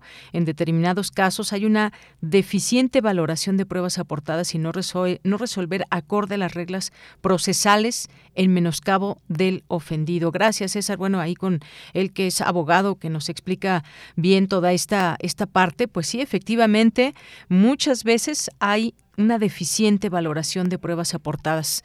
Prácticamente se les lleva todos los elementos y siguen dudando y siguen dudando en abrir una investigación, porque en ese momento, pues, por supuesto que no se puede dar por hecho a una persona culpable, pero para eso está la investigación que debe ser expedita, confiable, tener eh, toda la posibilidad de que se esclarezcan los casos eh, donde hay algún delito que perseguir. Así que, pues sí, terrible esta parte de los juzgadores penales y esta violencia de género que vuelven a revictimizar a las víctimas, que vuelven a generar una serie de situaciones, quizás por falta de preparación, eh, poca voluntad o hasta, pues yo no sé, les implica más trabajo, pero finalmente es lo que deben hacer. No sé este tema hasta dónde nos va a llevar porque tiene que ver con la justicia y cómo se lleva a cabo, quiénes participan para que haya esta justicia en un abogado, un juez, en fin, la contraparte y más. Diogenito nos dice, en mi época de estudiante en CEU no podían faltar los viernes a dos actividades, los Juegos de los Pumas y la presentación a mediodía en el Carlos Lazo del taller coreográfico de la UNAM, al que conocí, por cierto, en mi prepa 9. Ese día Gloria Contreras bailó Huapango, nada más. Hoy, pues qué bien, Diogenito, gracias por compartir esta experiencia que nos das y en esta época de estudiantes que, que fuimos, nos acordamos de tantas cosas eh, del plantel donde nos haya tocado, en este caso también al igual que tú estudié ahí en Ciudad Universitaria, solamente que ahí en, en Ciencias Políticas. Gracias por compartirlo, Diogenito. Eh, Diana Elguera, muchos saludos. Mario Navarrete también, muchos saludos. Muchas gracias por estar siempre presente. Jorge Morán Guzmán nos dice justo homenaje para la maestra Contreras y excelente invitación. Ojalá que puedan acudir y también tú, Jorge. Muchas gracias.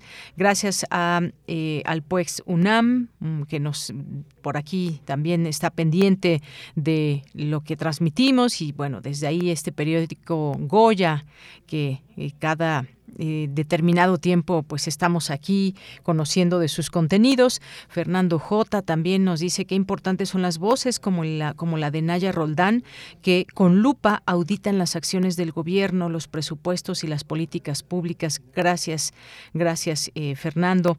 Eh, voces en el umbral TV, Jorge Morán también nos dice, para combatir el feminicidio, ¿serviría que el servicio militar incluyera a las mujeres para que aprendieran defensa personal como se hace en Israel?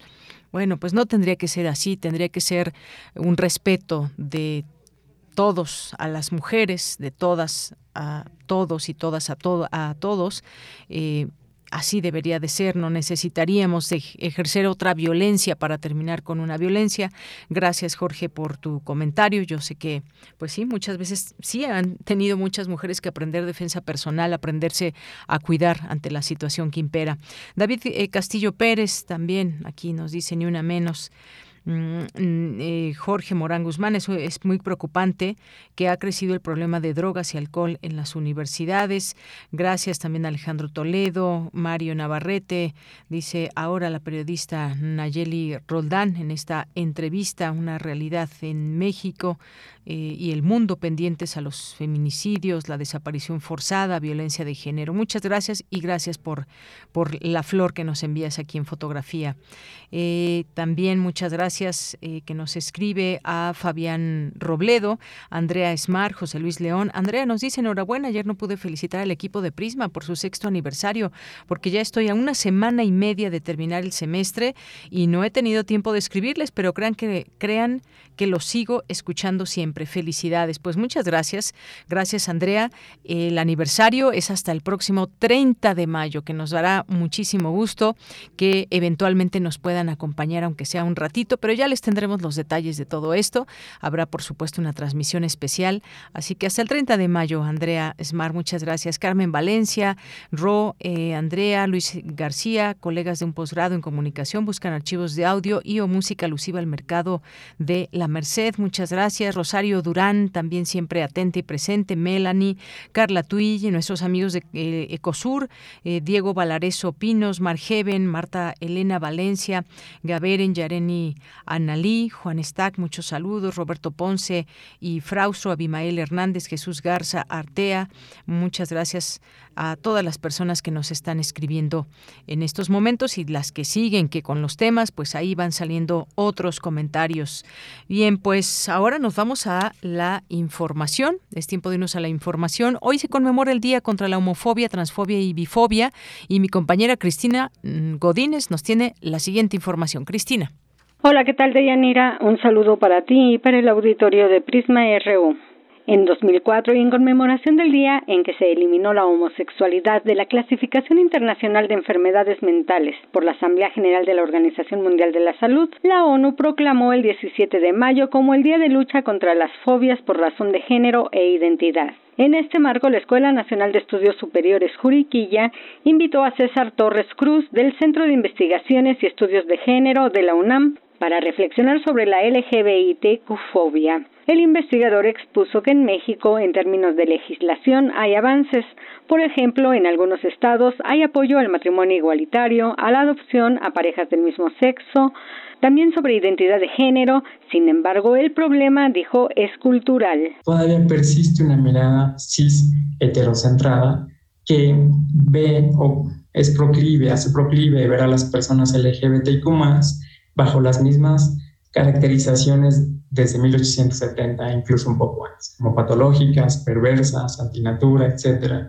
Y entonces estamos ante un panorama muy complejo, a pesar de tener este color, pero en términos de cultura yo creo que estaremos un poquito también en esto. No hay pena de muerte, afortunadamente, para las personas homosexuales, pero sí hay personas que son asesinadas por asumirse como homosexuales. El doctor Torres Cruz comentó que hay muchos matices de la discriminación que experimentan las personas LGBTIQ, desde el insulto y lo peor es cuando termina en un asesinato.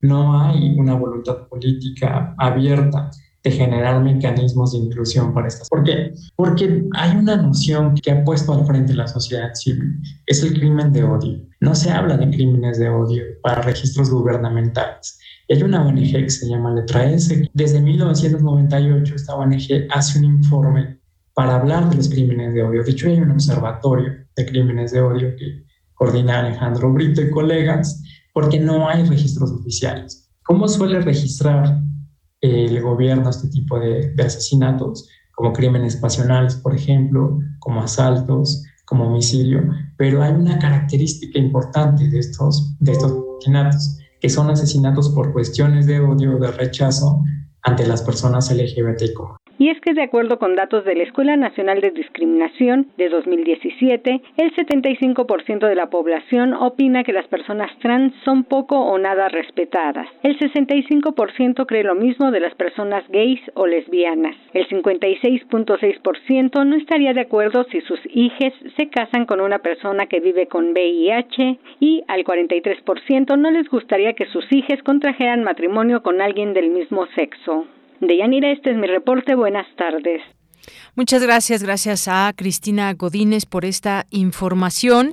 Y pues vamos a seguir hablando de este tema. Ya nos daba cuenta sobre lo que dice el doctor César Torres Cruz en este sentido. Y bueno, pues solamente traigo algunos, algunos datos. Hoy, 17 de mayo, desde Ginebra y con motivo del Día Internacional contra la Homofobia, la Transfobia y la Bifobia, un grupo de expertos en derechos humanos de la ONU y de organismos regionales han instado a los gobiernos a garantizar que las personas lesbianas, gay, bisexuales, trans y de género diverso que huyen de la persecución sean protegidas contra la violencia y tratadas con dignidad. Hay una, declaración de los expertos que emitieron una declaración conjunta que nos lleva a esta, a esta protección. Así que le doy la bienvenida para hablar de este tema al doctor César Torres Cruz, que es investigador del CIEG, de la UNAM, doctor en Ciencias Políticas y Sociales, campo disciplinario Sociología por la UNAM, maestro en Ciencias Sociales y Humanidades con línea de especialización y trayectoria en Sociología y Estudios de Género por la UNAM, eh, Unidad Guajimalpa y licenciado en Comunicación Social por la UAM, Xochimilco. Sus líneas de investigación, género, salud y sexualidad. Doctor César, bienvenido. Muy buenas tardes. Hola, Mira, ¿qué tal? Buenas tardes. Muchísimas gracias por la invitación y también saludo a tu audiencia. Gracias, eh, doctor. Pues bueno, quisiera preguntarle eh, esta primera pregunta que tiene que ver con, pues, por qué la gente discrimina, por qué la gente eh, algo a una persona que es diferente a ella muchas veces la trata con, pues, incluso con violencia. ¿Cómo ir cerrando estas brechas en este sentido a la discriminación? Es una cuestión también que en la sociología podríamos entenderla de de alguna manera? Sí, por supuesto. Gracias por la pregunta, me parece muy, muy buena.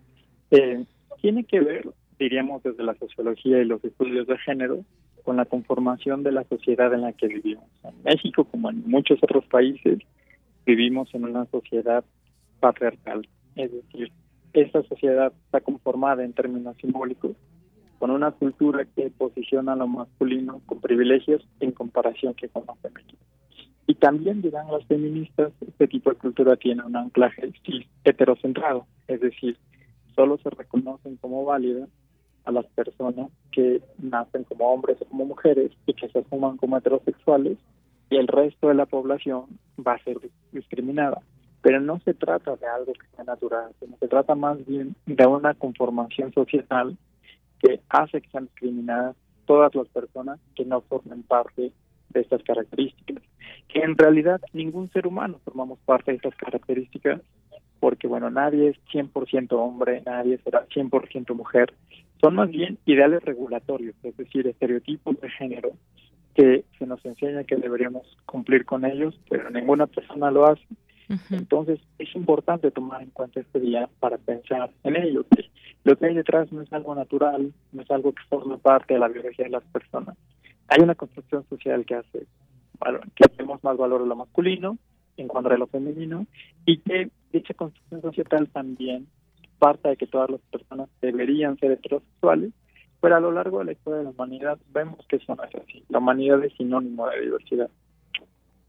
Así es. Y doctor, pues preguntarle, muchas veces pues necesitamos comprender todo esto que nos está diciendo, más comprensión, preguntarnos a nosotros mismos, eh, en todo caso, si nos molesta una personalidad distinta, una persona que es diferente a mí, hacernos esa pregunta muy introspectiva. Ahora que estábamos escuchando la nota de mi compañera Cristina Godínez, se refería a las hijas, hijos y también hijes, y que muchas veces, y, y no a pocos les va a saltar la palabra porque van a decir, bueno, pues como que hijes y, o son hijas o, sin, o son hijos, pero cuénteme un poco también de esta parte con eh, el lenguaje también nos va llevando a explorar y nos va llevando a comprender eh, eh, un poco que nos explique sobre por qué es importante también entender que podemos ahora utilizar esta E cuando nos referimos a las hijas, hijos, hijes, compañeras, compañeros, compañeres. ¿Es correcto desde su punto de vista? ¿Qué nos dice, doctor? Sí, desde mi punto de vista, sí, es una pregunta muy buena. Las feministas han señalado que, dado que vivimos en una sociedad patriarcal, incluso también en lenguaje, en lenguas romances como el castellano, tiene una marca de género.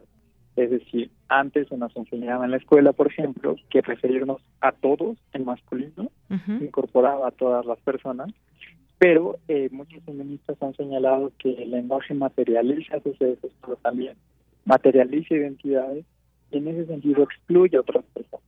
Lo que primero nos han invitado a las feministas desde hace tres décadas es hablar de todas y todos, por ejemplo, para también incluir a las mujeres cuando estamos hablando, porque insisto, lenguajes como el castellano, idiomas como el castellano, tienen una marca de género. Y cuando decíamos todos, solo pensábamos en femenino. Si decimos todas y todos, pensamos en femenino y masculino. Y en años muy recientes, eh, el activismo de personas no binarias, es decir, de personas que no se asumen ni como hombres ni como mujeres, sino que incorporan a su identidad lo femenino y lo masculino de maneras más complejas, nos invitaron a utilizar la E también para incorporar a las personas que no son ni hombres ni mujeres. Por eso creo que es muy loable decir todos, por ejemplo, porque así no estamos excluyendo a nadie.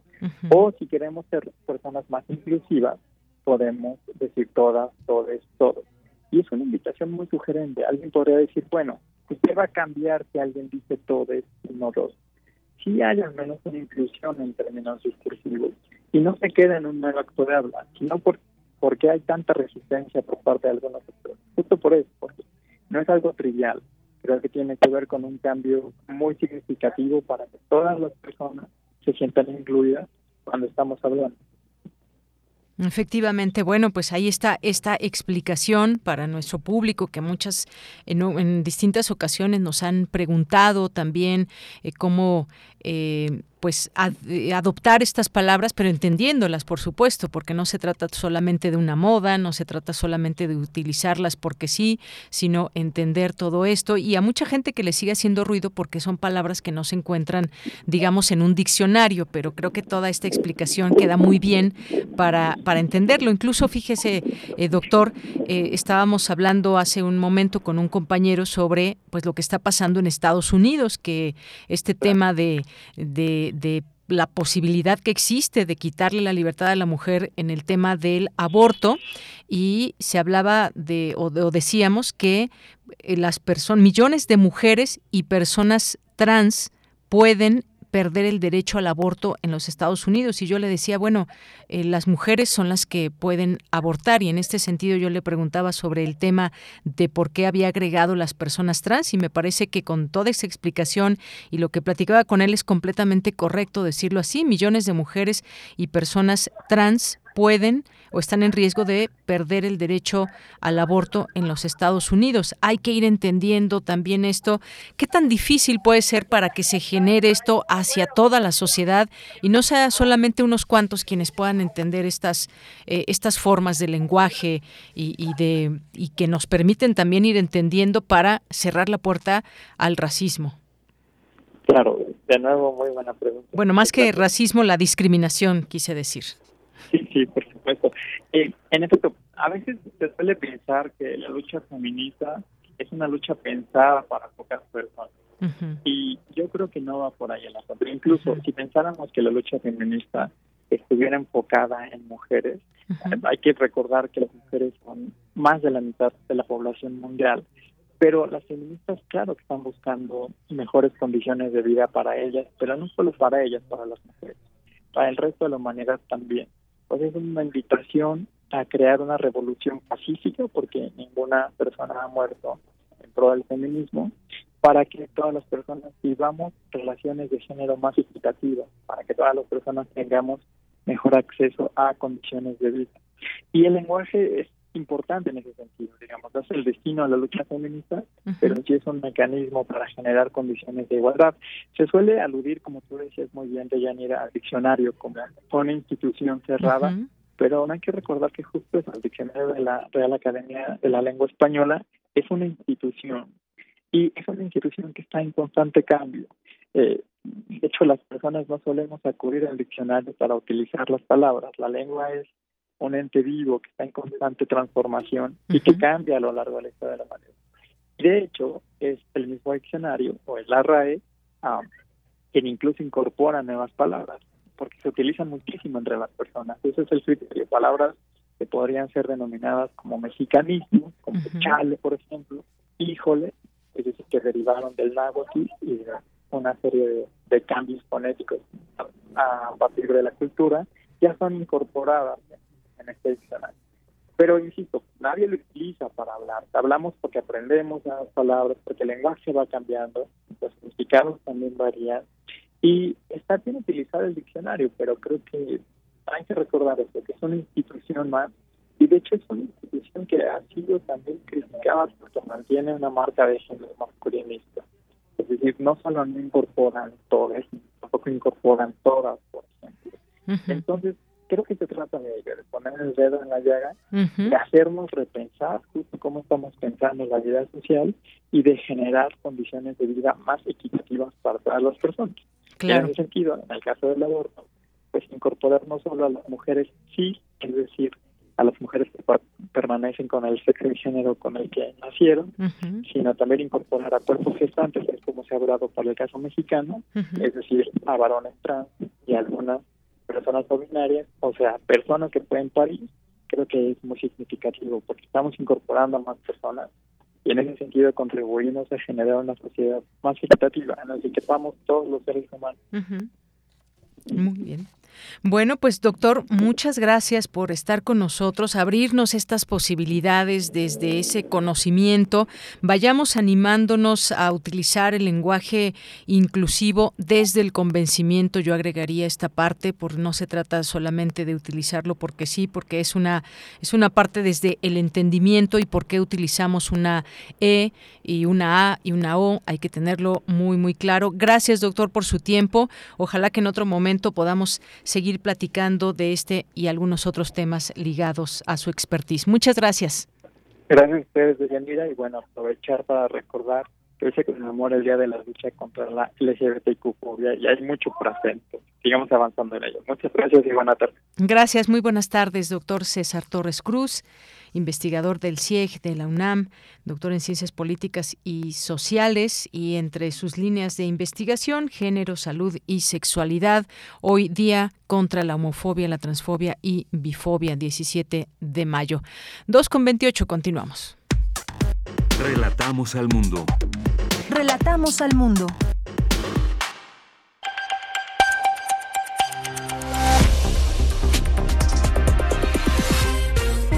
Bienvenidos al flash informativo de Radio Francia Internacional. Hoy es martes 17 de mayo. En los controles técnicos nos acompaña Vanessa Letron. Vamos ya con lo más importante de la jornada. Danae Rivadeneira. Ocho personas murieron y doce fueron heridas en un ataque ruso contra Desna, una localidad ucraniana a unos 60 kilómetros al norte de Kiev. Más temprano, Rusia había anunciado la captura de cerca de 260 soldados ucranianos que se habían rendido en el complejo siderúrgico de Azvostal. El presidente de Estados Unidos, Joe Biden, recibirá en la Casa Blanca el jueves a los gobernantes de Suecia y Finlandia tras la solicitud de estos para integrar la OTAN ante la invasión rusa de Ucrania. Turquía, integrante también del pacto y con derecho a voto, a veto, perdón, contra cualquier ampliación, amenaza con bloquear el proceso.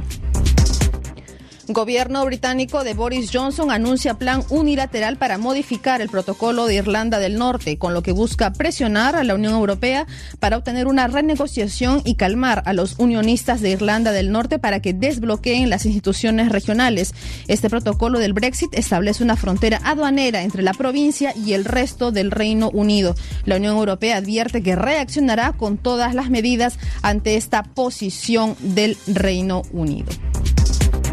En Líbano, el bloque parlamentario más grande del país, liderado por el poderoso movimiento armado de Hezbollah pro-iraní, perdió la mayoría parlamentaria frente a la oposición y los independentistas, según los resultados definitivos de las elecciones legislativas.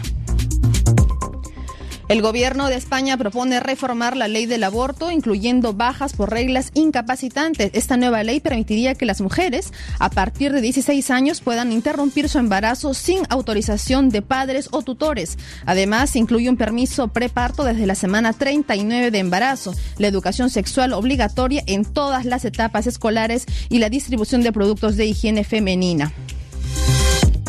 En Chile, pese a las promesas de campaña, el gobierno de Gabriel Boric volvió a decretar la militarización en la zona del conflicto con los mapuches ante el incremento de hechos de violencia por las reivindicaciones de tierras indígenas. Declaraciones de Aucán Wilcamán, vocero del Consejo de todas las Tierras, que ve esta decisión como una mala señal para el gobierno de Boric. En definitiva, podría ser el anuncio del fracaso, evidentemente, de este nuevo gobierno en el territorio mapuche, exactamente como fracasó el gobierno de Sebastián Piñera a la hora de militarizar el territorio mapuche. Y hasta aquí las noticias en Radio Francia Internacional. No olviden que pueden seguirnos también en rfimundo.com. Porque tu opinión es importante, síguenos en nuestras redes sociales, en Facebook como Prisma RU y en Twitter como arroba PrismaRU.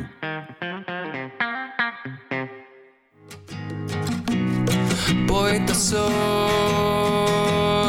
errando voy, buscando el sonido que dejó tu voz, mi corazón,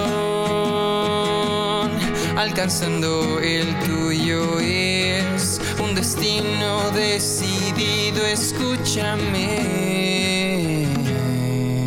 Poetas errantes. Bien, pues ya estamos aquí en este espacio de los poetas errantes y está Pablo Castro que nos acompaña el día de hoy. ¿Cómo estás, Pablo? Bienvenido. Hola, Deyanira. Buenas tardes. Muy bien, muchas gracias. Un placer, como siempre, compartir la radio contigo y con todos nuestros radioescuchas. Pues qué gusto. Cuéntanos qué vamos a escuchar el día de hoy. Claro que sí, Deyanira. Pues mira, el día de hoy queremos cuestionar lo que nos han contado y muchas veces nos han vendido acerca de lo que es el amor, ¿no? Y que sabemos que no es lo mismo el concepto que tenemos del amor, el ideal de lo que es, con lo que yo digo la verdadera experiencia del amar. ¿Cuántas veces hemos confundido el amor con otra cosa o, o bueno, al contrario, hemos confundido cualquier otra cosa con el amor? Pero aquí queremos reflejar que el amor no es un ideal o una burbuja, sino que el amor está enfrente, el amor está construyendo y como dice el nombre de este programa, construyendo y amando desde el piso. Bueno, pues ya nos dan ganas de escuchar esta cápsula de hoy. Han estado muy amorosos en los últimos en los últimos meses los poetas. Vamos a escuchar Pablo y regreso contigo. Claro que sí, doña Mira. Adelante. Porque hoy Porque hoy decido amar. Amar desde el piso y, construir, con, el corazón. Quizá el secreto está en que después del felices para siempre, después del amor, sí hay más amor y hay Pura cursilería. No hay nada bueno que escuchar.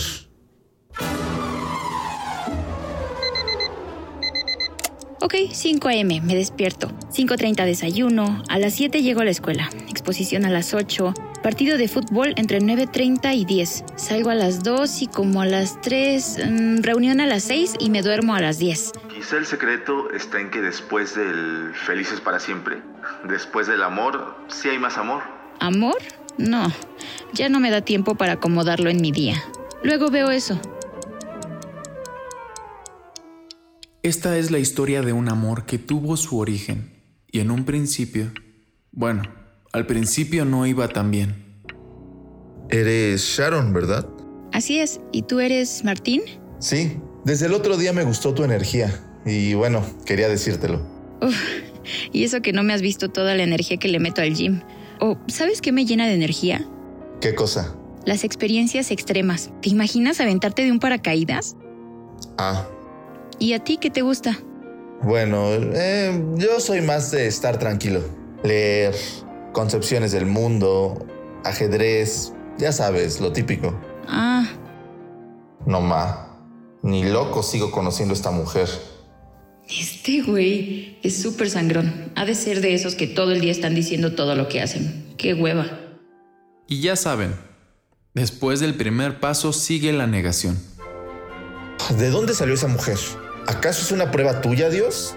Porque para que te guste a alguien, debe compartir los mismos gustos. Es una regla de toda la vida, ¿o no? Ay, no puede ser. No, no y no. No puede estar pasando esto.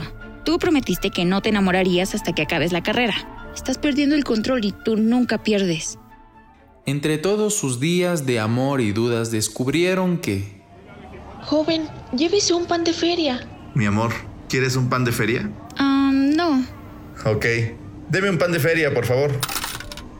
Gracias. Uh, ¿Por qué lo compraste? Nada más. Por la anécdota, como tú dices. Aparte, ¿qué historia puede estar completa sin comida? Bueno, dame un cacho. ¿Sabes? Hoy entendí que el amor se decide. Sí, estás bien raro. Y aquí estoy contigo. Es lo que te digo. Se decide. y quiero que este pan sea testigo de cuánto te quiero y lo agradecido que estoy por tenerte en mi vida. Yo también quiero que este pan sepa que he roto muchos ideales gracias a ti. El amor ya no está en el aire, está aquí abajo, juntos. Te amo. Yo te amo más. Más, allá, de, todo y, de, todos. Oye, pero estamos bien locos. ¿Por qué le contamos todo esto a un pan? Pues mira, para la otra le confesamos nuestro amor a un mole con pollo. ¿Jalas? Estás bien tonto, pero jalo. Ahora todos los poemas y las canciones por fin tenían sentido. Y es que estoy con el amor hasta los hombros, hasta el alma.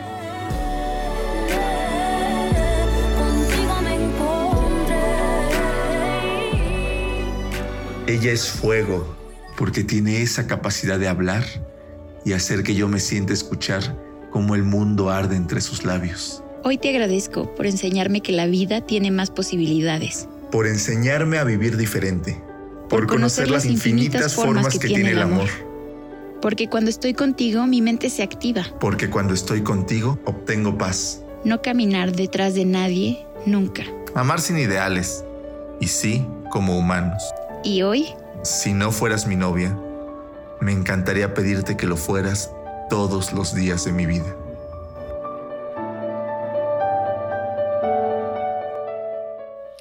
Oye, Pablo, pues qué bella cápsula, qué bella cápsula que nos que nos transmiten hoy. Siempre nos gustan las cápsulas, pero hoy hasta hasta nos reíamos también en algunas en algunas partes y ese, como decías, lo que se nos vende de que es el amor y demás y ese y vivieron felices para siempre.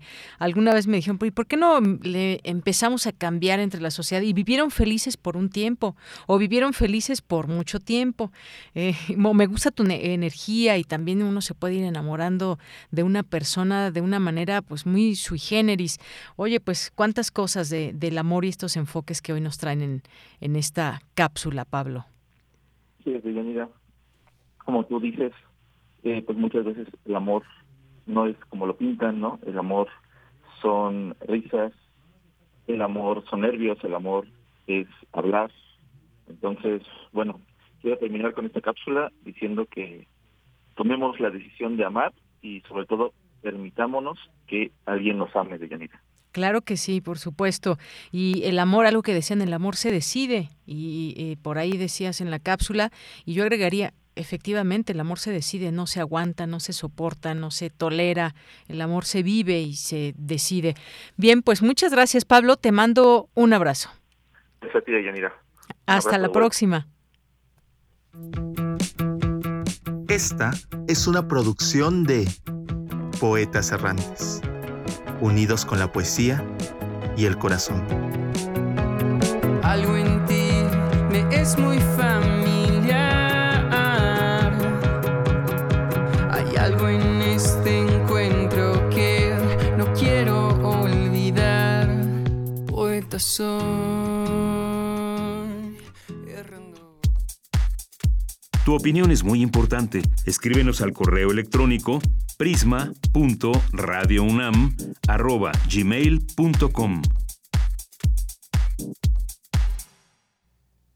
Bien, dos de la tarde con 39 minutos y le damos la bienvenida en este espacio de literatura a Hortensia Carrasco Santos, que es poeta, es periodista y nos va a presentar su libro, Por eso escucho la lumbre. ¿Qué tal Hortensia? ¿Cómo estás? Muy buenas tardes. Hola, muy bien, muchísimas gracias, muy contenta de estar aquí en tu espacio.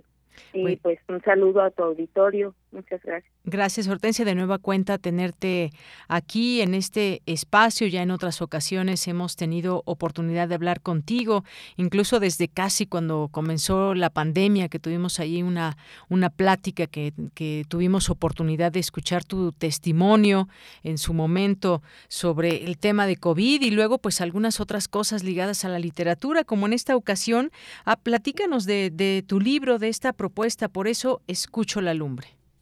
Sí, muchísimas gracias. Eh, pues sí, por eso escucho la lumbre es un libro que es un canto a la ausencia, puede ser, eh, y también eh, una forma de, eh, como yo lo explico en mi lenguaje poético, una forma de arrojar un puñado de ceniza al aire para eh, reconstruir el recuerdo de las personas que ya no están, que nos han dejado, que están ausentes.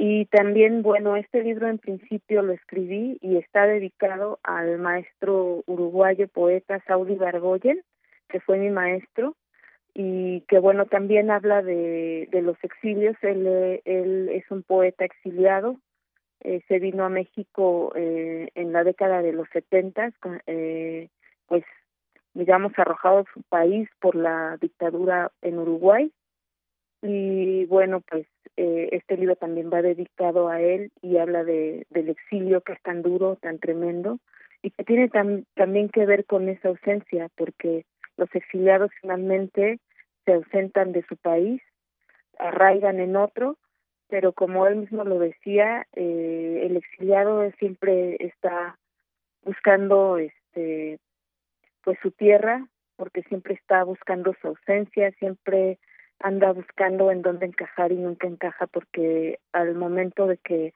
se va de su país ya no encuentra una patria, ¿no? Entonces más o menos en, en por eso escucho la lumbre, eh, hablo de, de esos dos temas, de la ausencia y del exilio. Así es, esa ausencia que, bueno, pues cuando pensamos en ausencia puede ser también por muchas y diversas razones, el exilio que también finalmente pues nos deja muchas veces o a quien han estado en el exilio y que lo, lo, lo platican, pues esa necesidad de salir de algún sitio por diversas razones y que se encuentran en otro lugar que puede llenar esos eh, espacios y esas posibilidades en la vida o sentir también ese ese ese vacío. Pues un libro que seguramente bueno se antoja interesante ojalá eh, tengamos oportunidad después de poderlo leer. Va a haber alguna presentación o cuándo o dónde se puede conseguir este este libro del que nos platicas Sí, eh, se va a presentar en la librería Bonilla, bueno, sí puedo decir el nombre, en la librería Bonilla que está en la avenida Miguel Ángel de Quevedo. Va a ser el 17 de junio a las 19 horas. Eh, el número exacto de la librería no me lo sé, pero está sobre, sobre avenida Miguel Ángel de Quevedo. Es, bueno, si ustedes la googlean la librería, ahí encontrarán la ubicación exacta. Va a ser el 17 de junio a las 19 horas y en la librería va a haber, va a haber libros en existencia, eh, ahí pueden conseguir los libros. Y bueno, mientras tanto, antes de esa presentación, precisamente mañana salgo a Manzanillo, ahí va a haber una feria de libros en Manzanillo y también se va a presentar en Manzanillo este libro. Y este y bueno, pues me va a dar mucho gusto eh, verlos en la ciudad, aquí en la Ciudad de México, si pues gustan acompañarme ahí en la librería Bonilla, en la presentación, pues me va a dar mucho gusto quien, quien pueda asistir ahí. Claro que sí. Este, van a encontrar los libros y por supuesto conmigo, yo estoy en Facebook como Hortensia Carrasco Santos, si alguien quiere contactarme por mensaje eh, y le interesa eh, tener el libro, pues me puede contactar a través de ese medio y por supuesto nos ponemos de acuerdo para para hacer la entrega o, o, para que hagan un pedido del libro, pues cosa que también me da mucho gusto. Muy bien, por eso escucho La Lumbre. ¿Qué editorial es? Es la editorial Pareidolia, es una editorial independiente. Eh, y bueno, aparte de que tiene este libro mío, tiene otros eh, que ha editado, eh, se dedica más que nada a editar a autores eh, poco nombrados, poco reconocidos y busca ese rescate. Sobre todo ahorita se ha dedicado a eh, rescatar poetas peruanos, pero bueno, también ha, publicado otros eh, de México como el maestro Ricardo Yáñez, entre otros, y bueno, es para Idolia Records. Muy bien. Bueno, pues aquí dejamos esta invitación. Ahí, como nos decías tu Facebook, Hortensia Carrasco Santos.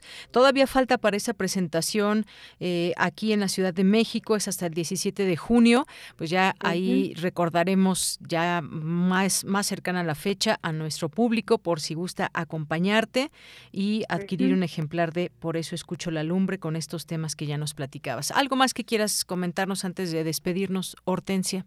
Es, bueno, pues me gustaría compartir eh, un fragmento de un poema, si me lo permiten, para dar una probadita de, de lo que es, por eso escucho la lumbre. Sí, adelante. Entonces, este, les comparto precisamente este que habla de, de, de esta ausencia. Ahora escucho cogí polvo. Voy a leer la última parte. Dice así. En esta arcilla hay brisnas como letras que se juntan, y la inquietud es el recuerdo que dejó el run run de tu sonrisa, porque sucede que sí, la alegría es el rito fugaz del desconsuelo. En cada grano de este caulín que aún no suelto, no sé qué parte de tu cuerpo será la que se vaya, pero la arrojo para que el aire la esculpa en un mensaje y día a día te reconstruya en mi memoria. Bueno, esa es una probadita de, de lo que viene aquí en el libro y pues te agradezco mucho el espacio. Eh, para nosotros es muy importante tener este tipo de espacios para difundir la palabra. Muy bien, pues siempre abierto este espacio para ti, Hortensia. Muchas gracias. Un abrazo. gracias a ti. Un abrazo también. Y hasta pronto. Hasta luego.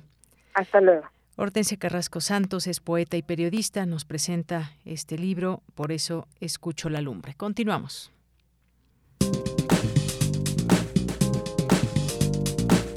Cultura RU.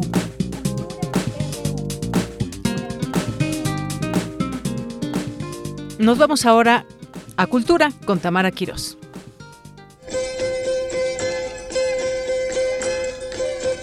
Dueños de la noche, porque en ella soñamos. Dueños de la vida, porque sabemos que no hay sino un largo fracaso que se cumple en prepararla y gastarla para el fin. Corazón de corolas, te abriste. Solo tú no necesitas hablar. Todo, menos la voz, nos habla. Como siempre, es un gusto saludarles a través de estas frecuencias universitarias. Escuchamos un fragmento de La región más transparente en voz de Carlos Fuentes y es que el pasado 15 de mayo se cumplieron 10 años del fallecimiento de este destacado escritor. Durante estas semanas se han realizado varias actividades para conmemorar su aniversario luctuoso y para brindarnos más detalles de la obra y vida de Carlos Fuentes, además de algunas anécdotas, en la línea telefónica nos acompaña Mayra González Olvera, directora literaria de Alfaguara. Como siempre, bienvenida a este espacio radiofónico, un espacio que también es tuyo, Mayra, y que bueno, tienes a bien visitar eh, de forma recurrente, esta vez para hablarnos de uno de los escritores más importantes de la literatura mexicana, Carlos Fuentes. La semana pasada hubo un encuentro en el MUAC, donde estuvo también la Coordinación de Difusión Cultural de la UNAM, la Cátedra Carlos Fuentes, Alfaguara. Platíquenos un poco acerca de este encuentro.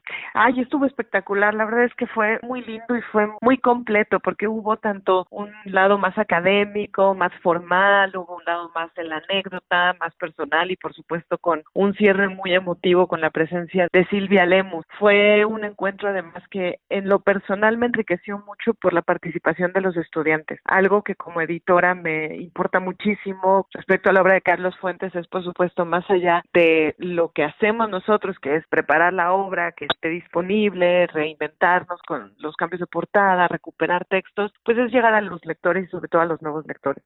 Entonces, eh, hubo un par de lecturas, hubo una lectura que estuvo hecha de manera dramatizada por miembros del CUT, pero me gustó mucho que convocaron a cinco estudiantes mediante un concurso de distintas facultades para que contaran por un lado su experiencia y su primer encuentro con Carlos Fuentes y luego a partir de eso que leyeran un fragmento elegido por ellos. Me encantó, me llenó de optimismo ver que Carlos Fuentes sigue tocando fibras en los más jóvenes en este momento y eso la verdad es me parece que fue uno de los momentos estelares en, en la charla y Martín Solares que estuvo espectacular también como siempre muy creativo cuando se trata de estar en escena y de hablar de una obra o de un o de un autor y en este caso llevándonos a partir de unas partituras que él diseñó, que él dibujó y que mediante la música que él imagina fue contándonos un poquito la historia de Carlos Fuentes, ¿no? Desde sus inicios hasta lo último que publicó en vida. Y como les decía, al final, la verdad, Tamara, eh, Silvia Lemus contando sobre la disciplina de su esposo, sobre lo cotidiano, sobre eh, cómo le leía él las obras a ella. Fue muy emotivo porque ella nos habló de la persona, pero nos habló también del autor, de cómo para ella Carlos Fuentes, por ejemplo, cuando subía al estrado y estaba a punto de dar una conferencia, ella nos decía, dejaba de ser mi esposo y se convertía en Carlos Fuentes. Y tuvo una charla con Rosa Beltrán preciosa en donde sí, se destaparon muchas cosas lindas sobre su relación. Una charla entrañable que afortunadamente está disponible en las redes sociodigitales para aquellos que no pudieron acudir al MUAC. Me gustaría también que nos platicaras, Mayra, desde esta trinchera de editora, pues un autor de más de 70 títulos, ¿no? Un referente, un parteaguas de la novela. Como editora, Mayra, ¿qué nos puedes compartir de este significado de editar a Carlos Fuentes? ¿Cómo ha sido esta tarea? ¿Cómo lo hacen desde Alfaguara? Sí, en, en mi caso, cuando yo entré hace 17 años como asistente editorial, estaba en, en los años de su producción final, digamos, ¿no? Estaban preparándose la edición especial de La Silla del Águila, las ediciones de Todas las Familias Felices, Carolina Grau, Adán N.D., Así que me tocó desde la perspectiva del aprendiz, al lado de Ramón Córdoba, de Marisol Schultz, ver cómo se trabajaba con Carlos Fuentes, que enviaba sus textos vía fax yo iba al fax y me tocaba decir, ya llegó fax de Fuentes y yo iba corriendo al fax. Qué emoción. la verdad es que sí, en ese momento parte de mi enseñanza, digamos, como editora, de, de corregir, de cómo corregir unas portadas, de cómo se corregían los negativos, de cómo se leían las pruebas, pues fue con libros de Carlos Fuentes en su producción todavía en vida. Entonces, 17 años después, estar a cargo de recuperar obra, de hacer la renovación, de buscar esos otros, esos encuentros con nuevos lectores, la verdad es que sí, en lo personal es una responsabilidad monumental, pero al mismo tiempo es un privilegio poder traer a un primer plano esas otras obras que si bien no son las icónicas, son obras fundamentales dentro de la producción de Carlos Fuentes, porque hay mucho de Carlos Fuentes todavía que trabajar y que revivir y que rescatar. Y referente a las nuevas generaciones y a lo que viviste en este encuentro, Mayra, bueno, son 10 años sin Carlos Fuentes, pero también son 10 años con Carlos Fuentes. Creo que de los primeros acercamientos que muchos tuvimos a la lectura de, de, Fuentes es sin duda Aura, pero también está, por ejemplo, La región más transparente, ¿no? Una novela con la que se inauguró el llamado boom de la literatura latinoamericana. ¿Qué decir de estas lecturas que son icónicas? ¿Qué nos faltaría conocer? ¿Qué nos puedes compartir acerca de estos dos títulos, por ejemplo, para acercar a la gente a la lectura? Aura sigue siendo la, la obra más leída de Carlos Fuentes hasta la fecha. Seguramente cuando nos hicieron el favor de prohibirla, a partir de ahí se destapó el boom de Aura y de esa obra en particular decir, por un lado, qué atrevimiento narrativo, ¿no? Carlos Fuentes con ese oído maravilloso que trasladaba después a las voces narrativas toda la este trabajo fundamental con la palabra y con las formas, pero por otro lado el Fuentes insólito, el Fuentes sobrenatural, el Fuentes de los mecanismos fantásticos, que es algo que hasta la fecha, no solamente con Aura, con otros de sus cuentos también de esta índole, siguen siendo gancho para los más jóvenes, ¿no? Y siguen siendo gancho para entrar al mundo de Carlos Fuentes. Y luego brincar a una obra como La región más transparente, que igualmente escrita ya décadas atrás, cuando los protagonistas eran otros, cuando el contexto era distinto, cuando nuestra región más transparente del aire también era distinta, eh, de todas maneras nos sigue hablando actualmente, ¿no? Nos sigue hablando sobre ese encuentro entre los Méxicos, entre los mexicanos, esas tensiones, esas confrontaciones que nos dan también identidad, la manera en la que justo pudo describirnos a todos y cada uno de nosotros en una obra monumental como esa, pues sin duda sigue siendo una novela fundamental que no ha envejecido es una maravilla, la verdad. Sin duda. Oye, Mayra, y en estas, eh, bueno, en estas palabras que nos estás compartiendo también eh, muy amablemente, sobre todo de, desde la anécdota, ¿no? Desde trabajar eh, en la edición de, de, sus novelas, trabajar mano a mano también con Silvia Lemus y seguir eh, pues dando eh, difusión al trabajo de Carlos Fuentes. ¿Qué nos puedes decir sobre el legado en el premio Alfaguara, que lo entregan desde el 98, si no me falla la memoria? Sí, bueno. Lo que él hizo, ¿no? En, fue de lo que presidió.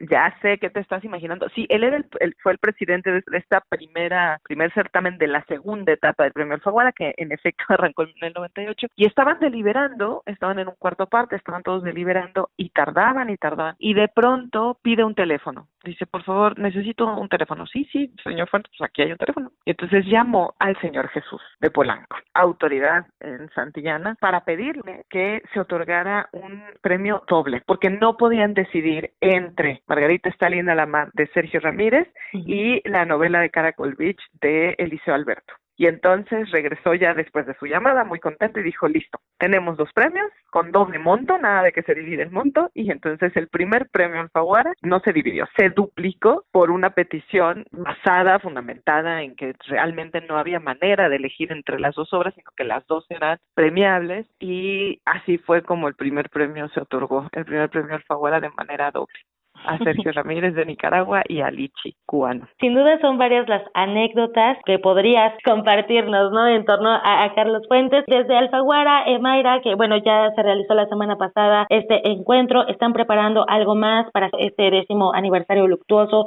durante algunos otros eh, meses del año. Sí, ahora mismo estamos permanentemente, digamos, con las conmemoraciones. Nosotros seguimos de la mano de la cátedra, todavía en estos días, el 17, habrá un acto en Casa América en España, también al lado de nuestros colegas en España, también se va a festejar a Carlos Fuentes con la presencia de Jorge Volpi, de Sergio Ramírez, entre otros, de Pilar Reyes, por supuesto, directora editorial del sello y de la línea literaria allá en España. Mm, anteriormente y, ahora mismo sigue una exposición, la exposición que se presentó también en la fiesta del libro y la rosa, la exposición fotográfica de Barry Domínguez, justo que se presentó en el vestíbulo de la sala de Zahualcoyotl, está ahora mismo también presentándose en Buenos Aires. Vamos a tener actividades en la feria de, de Guadalajara, por supuesto, y a lo largo de todos estos meses mucha actividad en librerías, como les digo, la responsabilidad es llegar a los nuevos lectores, mucha presencia en librerías con algunas activaciones, con material para llamar la atención hacia la zona donde tenemos colocada la obra de Carlos Fuentes y actividad en redes sociales y medios de comunicación durante todo todo el año, así que tenemos mucho todavía por delante. Carlos Fuentes en la intimidad de su espacio es la exposición, ¿verdad? Fotográfica. Exacto exactamente con el ojo de, de Barry Domínguez. Mayra, muchísimas gracias por acompañarnos en este espacio. Regresa pronto, por favor. Siempre es un gusto escucharte. Y me digas que ya sabes que ahí me instaló, ¿eh? muchísimas, muchísimas gracias. Bienvenida siempre y vamos a dar seguimiento a estas actividades que están promoviendo para seguir celebrando el legado de Carlos Fuentes y por supuesto seguiremos en contacto para hablar de las novedades editoriales que tienen por allá. Así es, Tamara. Muchísimas gracias. Mayra González es directora literaria de Alfaguara. De Yanira, regresamos con contigo. Hasta mañana. Hasta mañana, muchas gracias Tamara y nos despedimos. Decíamos es el Día Internacional contra la Homofobia, la Transfobia y la Bifobia este 17 de mayo. Nos vamos a despedir con esta canción que es una invitación. Hay que volverse un poco trans. Con esto nos despedimos en nombre de todo el equipo. Soy de Yanira Morán. Hasta mañana. La masa es tan cruel con el que fluye bien, por eso hay que volverse un poco trans. Mister Trans, Trans, Trans te va a hacer bailar, bailar con su fluir, te puede contagiar. Elegante siempre está, los problemas los verá con su actitud, todo puede cambiar. Y corre trans, sigue trans, en la vida hay que cantar y no llorar. Vive el blues, siente el mundo del old school, los dilemas se nos van si vives trans.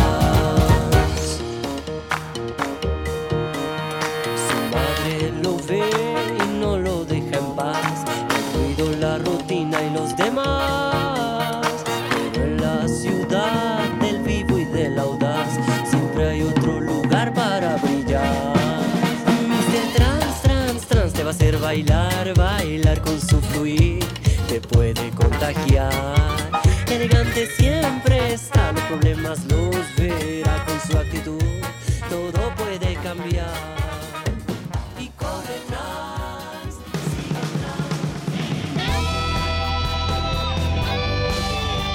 Prisma RU.